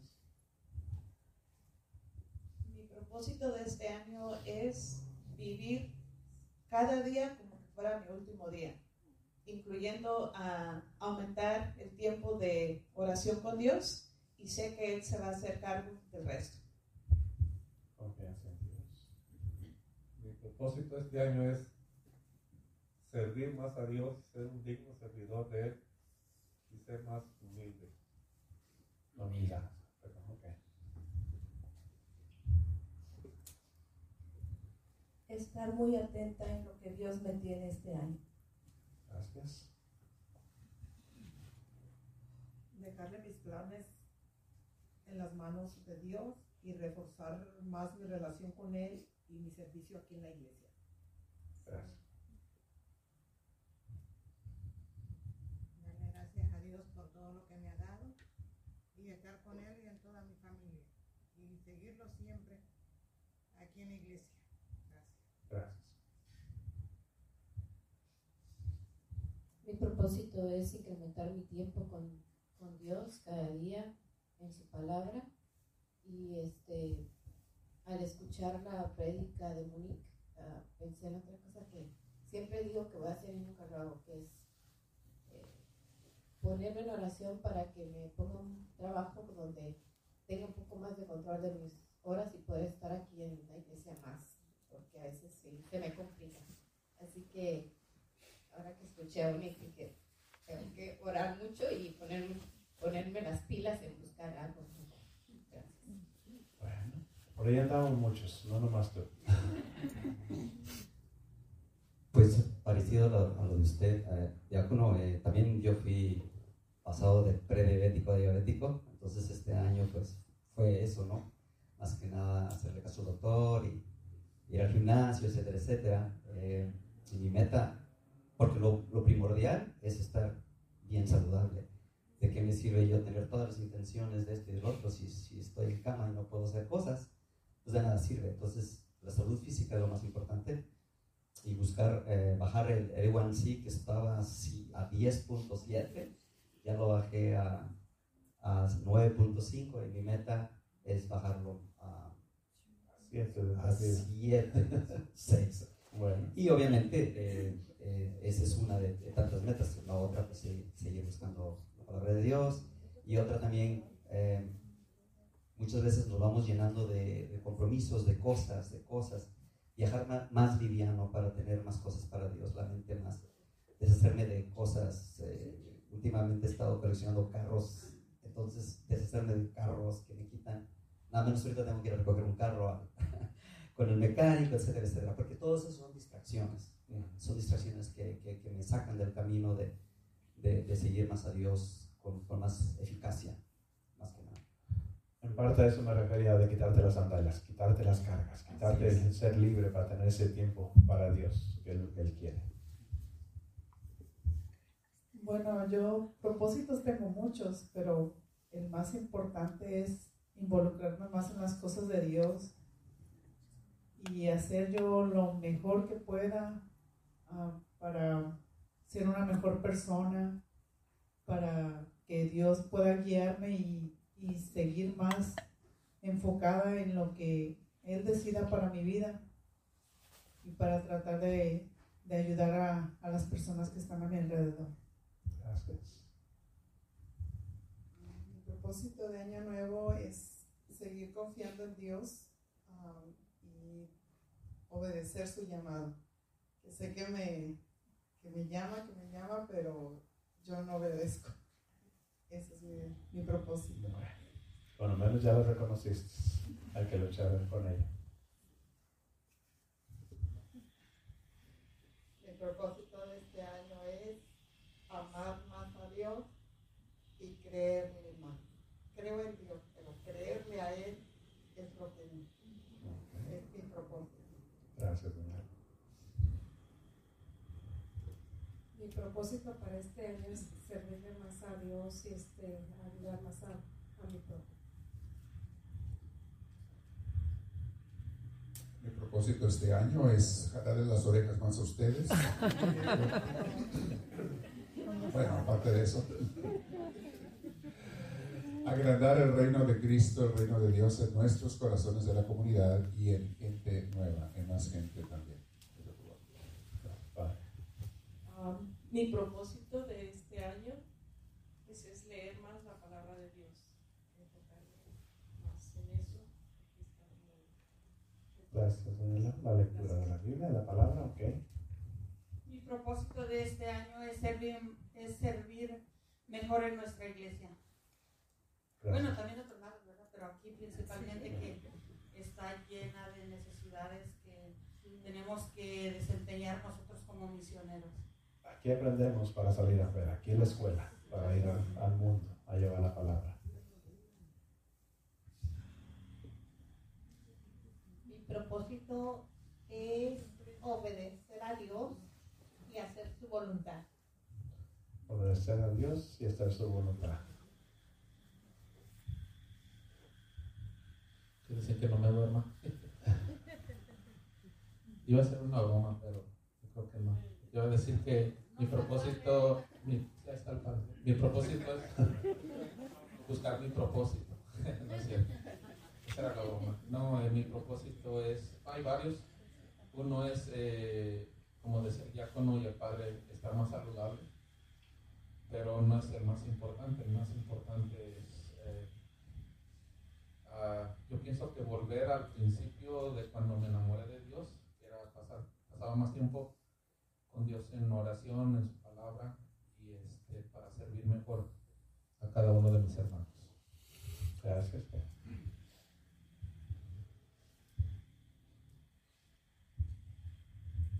Mi propósito es pedirle a Dios que aumente su fe a, a, todas las personas que no les gusta orar, que no les gusta venir a misa.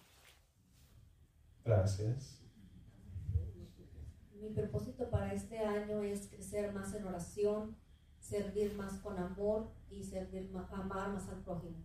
Gracias,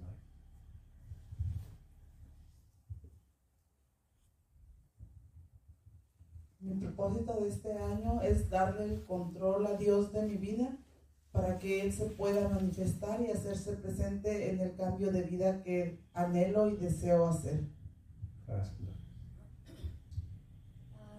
para mí sería que Él tenga más control sobre mis planes que tengo este año, que sea Él el que se encuentre presente y poder llegar sus, a lograr sus metas, ya que a veces al ser joven pensamos tenemos tantos días por venir y puede ser que, nos, que este sea el, el primero y el último que tengamos. Así es, gracias. Uh, mi propósito de este año, mi meta es, uh, o alguna es uh, vivir cada momento y, y, con gozo y aprovecharlo, ya sea en el trabajo, en el hogar, con familia, pero vivir cada momento y no estar siempre pensando en lo que está por venir. Simplemente gozar el momento y, y vivir cada, cada día. Vivir el presente. Uh, bueno, yo creo que Monique me quería decir algo, pero lo dijo en la predicación y toda la predicación era para mí, entonces este año, este, confiar en Dios, porque dicen por ahí que lo más difícil para un hombre casado es controlar a la mujer, pero creo que no, creo que es la mente y yo a veces no controlo mi mente y dejo mi mente que que me controle a mí. Entonces este año pienso que es confiar en Dios y controlar mi mente y dejar que Él trabaje en mí, ¿no? yo tratar de hacer mis cosas por mi propio lado. El diácono, el, el, la loca de la casa. No contesto la pregunta ahí porque es mi yerno. no, así, lo dejamos. Lo comprendemos. Porque, sí, sí, mejor así lo dejamos. Bueno. Era la mente. Era la, la mente, sí, sí, sí. Bueno, yo nomás quiero ya, por último, a concretar con lo que le estaba diciendo. Así como Moisés se le hacía una tarea difícil, una tarea que él no podía hacer, nosotros también tenemos mucha gente que está atrapada, que son esclavos. Hay muchas personas que necesitan ser liberados. Y Dios nos ha hablado hoy, como le habló a Moisés, y nos está pidiendo que vayamos y que enfrentemos a esos monstruos, esos faraones que tienen a la gente atrapada en mentiras, en el mundo, en cosas que, que, no, les, que no los hacen vivir, que los tienen muertos uh, espiritualmente. Y Dios nos está pidiendo hoy, ven, ven conmigo, libérate de tus cargas para que vayas a liberar a esas personas que están atrapadas. Lleva este mensaje. Yo voy a estar contigo. Eso es lo más importante. Dios va a estar con cada uno de nosotros. No tenemos que preocuparnos qué tanto sabemos, cómo vamos a hablar, quién soy yo, me va a hacer caso, no me va a hacer caso. Moisés le pasaron todas esas cosas y le preguntó una y, le, eh, y otra y otra y, y Dios tenía una respuesta para cada una. Tú también, conversa con Dios, Y dile cuáles son tus miedos, cuáles son tus necesidades, qué es lo que necesitas. Dame esto para poder salir y Él te lo va a dar, porque Él nos promete que Él va a estar con nosotros todo el tiempo. Él liberó un pueblo. Vamos nosotros a liberar almas también. Si somos cada quien, nos proponemos en este año ir a liberar unas almas, vamos a hacer que nuestra iglesia crezca, vamos a tener a un Padre Dios muy contento. Y yo quiero que Dios esté contento, porque ese es mi objetivo, más de que esté contento, pero también el diácono me la ganó, el que me dé el amor para enamorarme y dar amor de la manera que lo da. Siempre oro y siempre pido que me haga ser enamorado de Dios y que toda nuestra comunidad se enamore de Él, que nos enseñe a amar como Él ama y que nosotros podamos enamorarnos como Él está enamorado de nosotros. Pero vamos entonces, mis hermanos, a confiar en Dios, a dejárselo a Él y cualquier obstáculo Él lo va a resolver. Vamos a liberar a todas esas almas que podamos en este año y los años que Dios nos dé para seguir liberando a personas que están prisioneras. Un día nosotros estuvimos prisioneros, alguien nos sacó, hoy vamos a liberar a almas también que están prisioneras. Que Dios me los bendiga a todos, vayámonos con estos propósitos bellos y a hacerlo realidad. Que no se quede nomás en un pensamiento, en un intento, sino que hoy vayamos adelante con ellos y los llevemos hasta el final. Que el próximo año no nos arrepentamos de nada, digamos. Ese propósito que, que Dios me dio, ese lo llevé hasta el final y estoy contento porque lo pude lograr por la fuerza de Dios. Gracias. Padre, Padre, para darnos la despedida y la bendición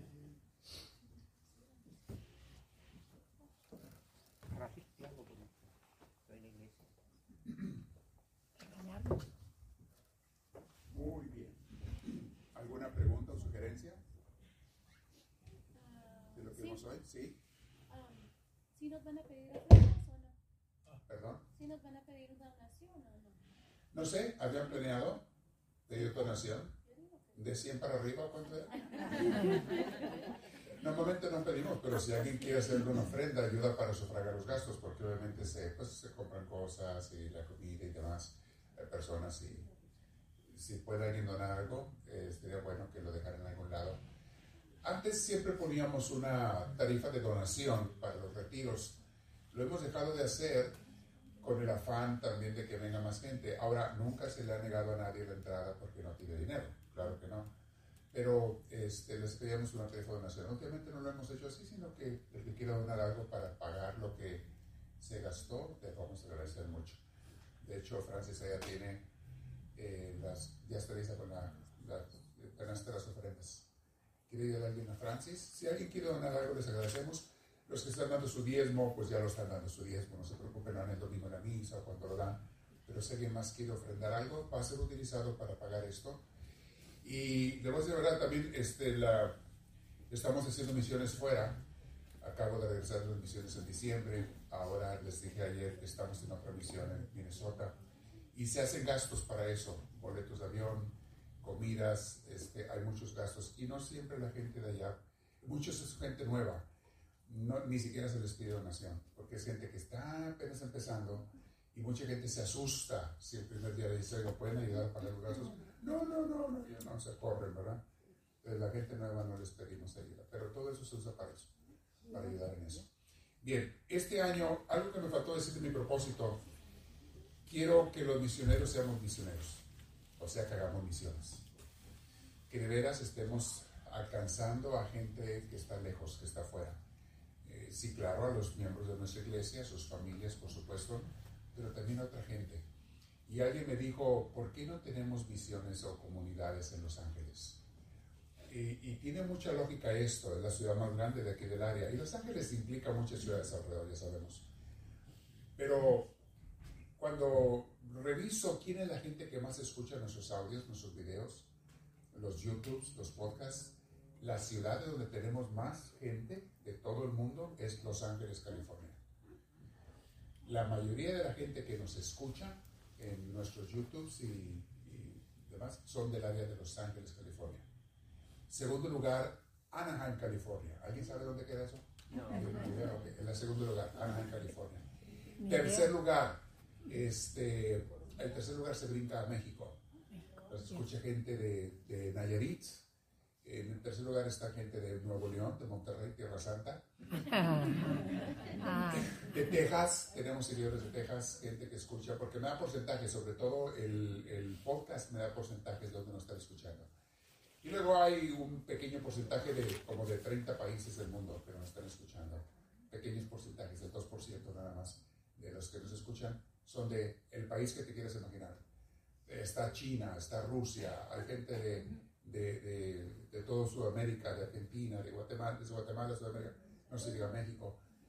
Número uno, el país que más gente nos escucha es Estados Unidos. 50, casi 50% es de Estados Unidos.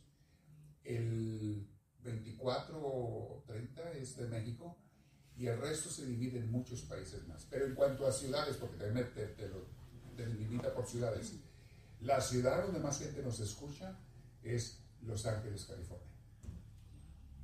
Entonces yo pienso que tenemos que hacer comunidades también la de Los Ángeles. He tenido mucho en mente Riverside County, Riverside, Norco, el área de Corona, Eastville, Norco, esa área.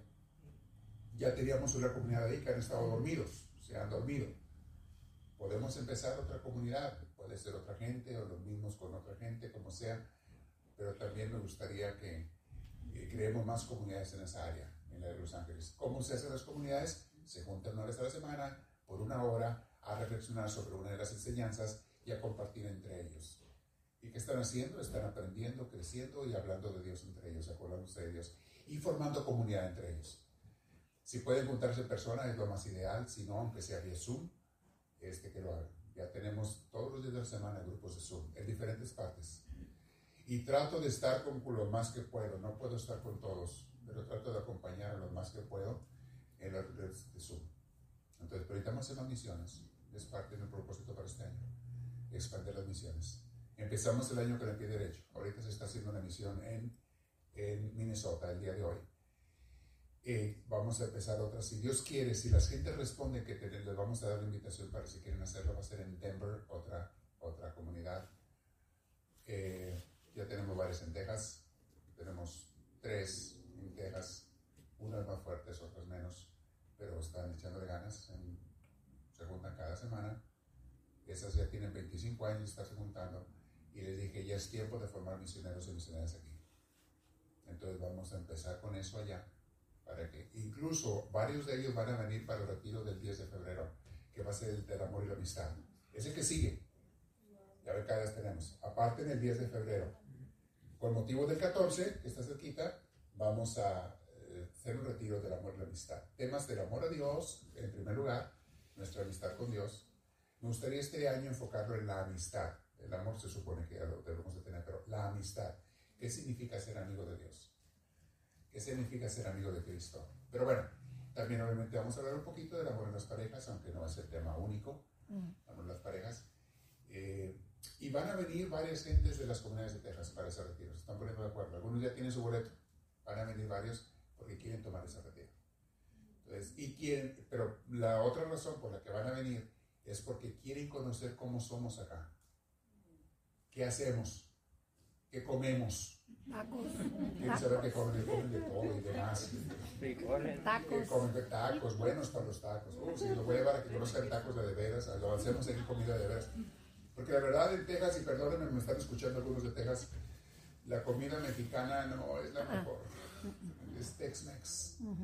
Y la Tex-Mex para nada se parece a la comida mexicana. Eh, le llaman tacos, le llaman tortas, le llaman, pero muy diferente. Muy diferente. Entonces, lo vamos a llevar a comer comida mexicana auténtica aquí de Estados Unidos mexicana. ¿sí? ¿El retiro va a ser el mismo horario? De... Estamos esperando el mismo horario, de 9 a 1 para el 10 de, Dios quiere. Si hubiéramos la necesidad, lo podemos tener un poquito más. Ya sabemos, si alguien no puede quedarse, pues se queda lo que se pueda quedar, no se preocupe. Pero es posible que nos. No, no sabemos si lo vamos a. Mínimo de 9 a 1 el 10 de febrero y va a ser el retiro del amor y la amistad, pero enfocándolo con Dios y también entre nosotros y en las parejas también. Entonces, vienen varios de allá de Texas, algunos ya están apuntando, otros están pensando si, pueden venir o no. Eh, van a echar el viaje exclusivo para eso. Quieren conocer a la comunidad de acá, para saber qué hacer allá. Así es que no vale que se porten bien ese, ese. Van a estar en las misas del domingo, van a estar en el retiro el sábado, van a estar el viernes. Algunos van a llegar desde el viernes al crecimiento quieren estar el, el, el sábado en el retiro y el domingo en las misas y ya se regresan después de las misas o el lunes conforme ellos puedan cada quien. Algunos me están escuchando eh, de allá de Texas. Pero eh, recíbanos bien, atiéndanos bien, no sean mala onda, no enseñen el cobre. No, no ya les dije, tenemos a pura gente buena aquí. Más que nada eso, quieren saber cómo funcionan Misioneros de Dios de California, que es la, la madre, la raíz, la casa madre. ¿Cómo, cómo funcionan? ¿Qué hacen? ¿Qué, qué? Traen la inquietud, porque ya les dije, les puse la esperanza a Tozón también a él, dije, hey, tenemos que formar aquí misioneros y misioneras. Y tenemos que tener una comunidad más en serio. Ya vamos a tener la Eucaristía, eh, si Dios lo permite, tener un diácono allá. Misioneros y misioneras, está yéndolos a visitar seguido. Este, y que tengan todo lo que tenemos aquí también allá. Entonces, por ahí va. Si otras comunidades nacen y quieren, quieren tener lo mismo, también lo tendremos en otros lugares. Pero por ahí va la cosa. Pues eso le pido para este. ¿Alguna otra pregunta, comentario? Vamos a la oración final, ¿les parece? ¿Qué tal si nos ponemos de pie? Hagan ejercicio, bueno. Dijimos que este año vamos a hacer ejercicio, ¿no es cierto? Sí. A ver, a ver, a ver. Quiero saber la verdad.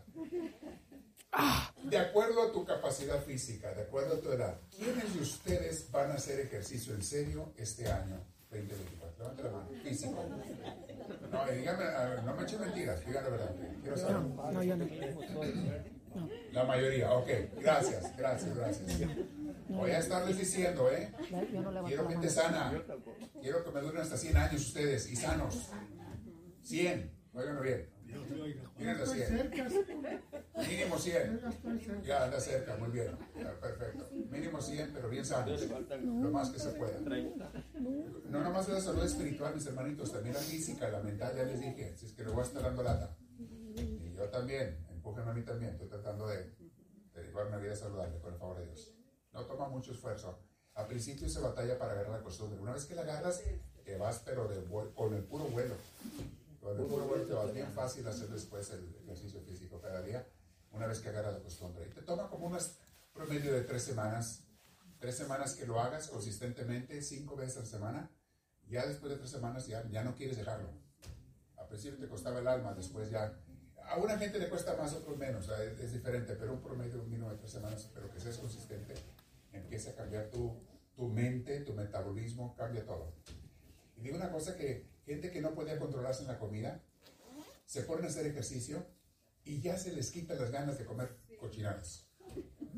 Y no se propusieron corregir su comida, nomás hacer ejercicio. Pero el cuerpo te dice, no puedo hacer ejercicio si me traes ahí todos esos kilos extras. Bájale. El cuerpo mismo te lo pide y te, te va acabando el hambre y, y comes más saludable y, pues va todo junto. El cuerpo te dice lo que necesita. ¿Quieres que haga ejercicio? ¿Quieres que camine más rápido? ¿Que, ¿O que haga esto y lo otro? Pues bájale las tortillas, ingrato. No puedo. Te lo va a decir. Vamos a darle bendición. Que tengan un año muy lleno de paz y felicidad y de, de salud con Dios. Padre Celestial, derrama tu gracia y bendición sobre estos hijos tuyos que tanto amas. En este día, en este fin de semana, a través de ellos te pido que bendigas a sus familias, que ellos sean instrumento de bendición, también, ¿por qué no?, de alivio y de salud, como tú los quieras usar a cada uno de ellos, para sus familias, para sus hogares. En este día yo les doy la bendición de Dios Todopoderoso, en nombre del Padre y del Hijo y del Espíritu Santo. Amén. Ya estoy emocionado con las misas de mañana y le voy a robar unas ideas a los que hablaron aquí para mi predicación de mañana. Así es que pongan atención, ¿ok? No, mañana, que Dios me lo bendiga. Gracias a los que ayudan a recoger y limpiar, les agradecemos de tu mano. Disculpe que andamos arreglando, pero siempre hay algo que arreglar aquí. Andamos arreglando el baño de hombres de arriba.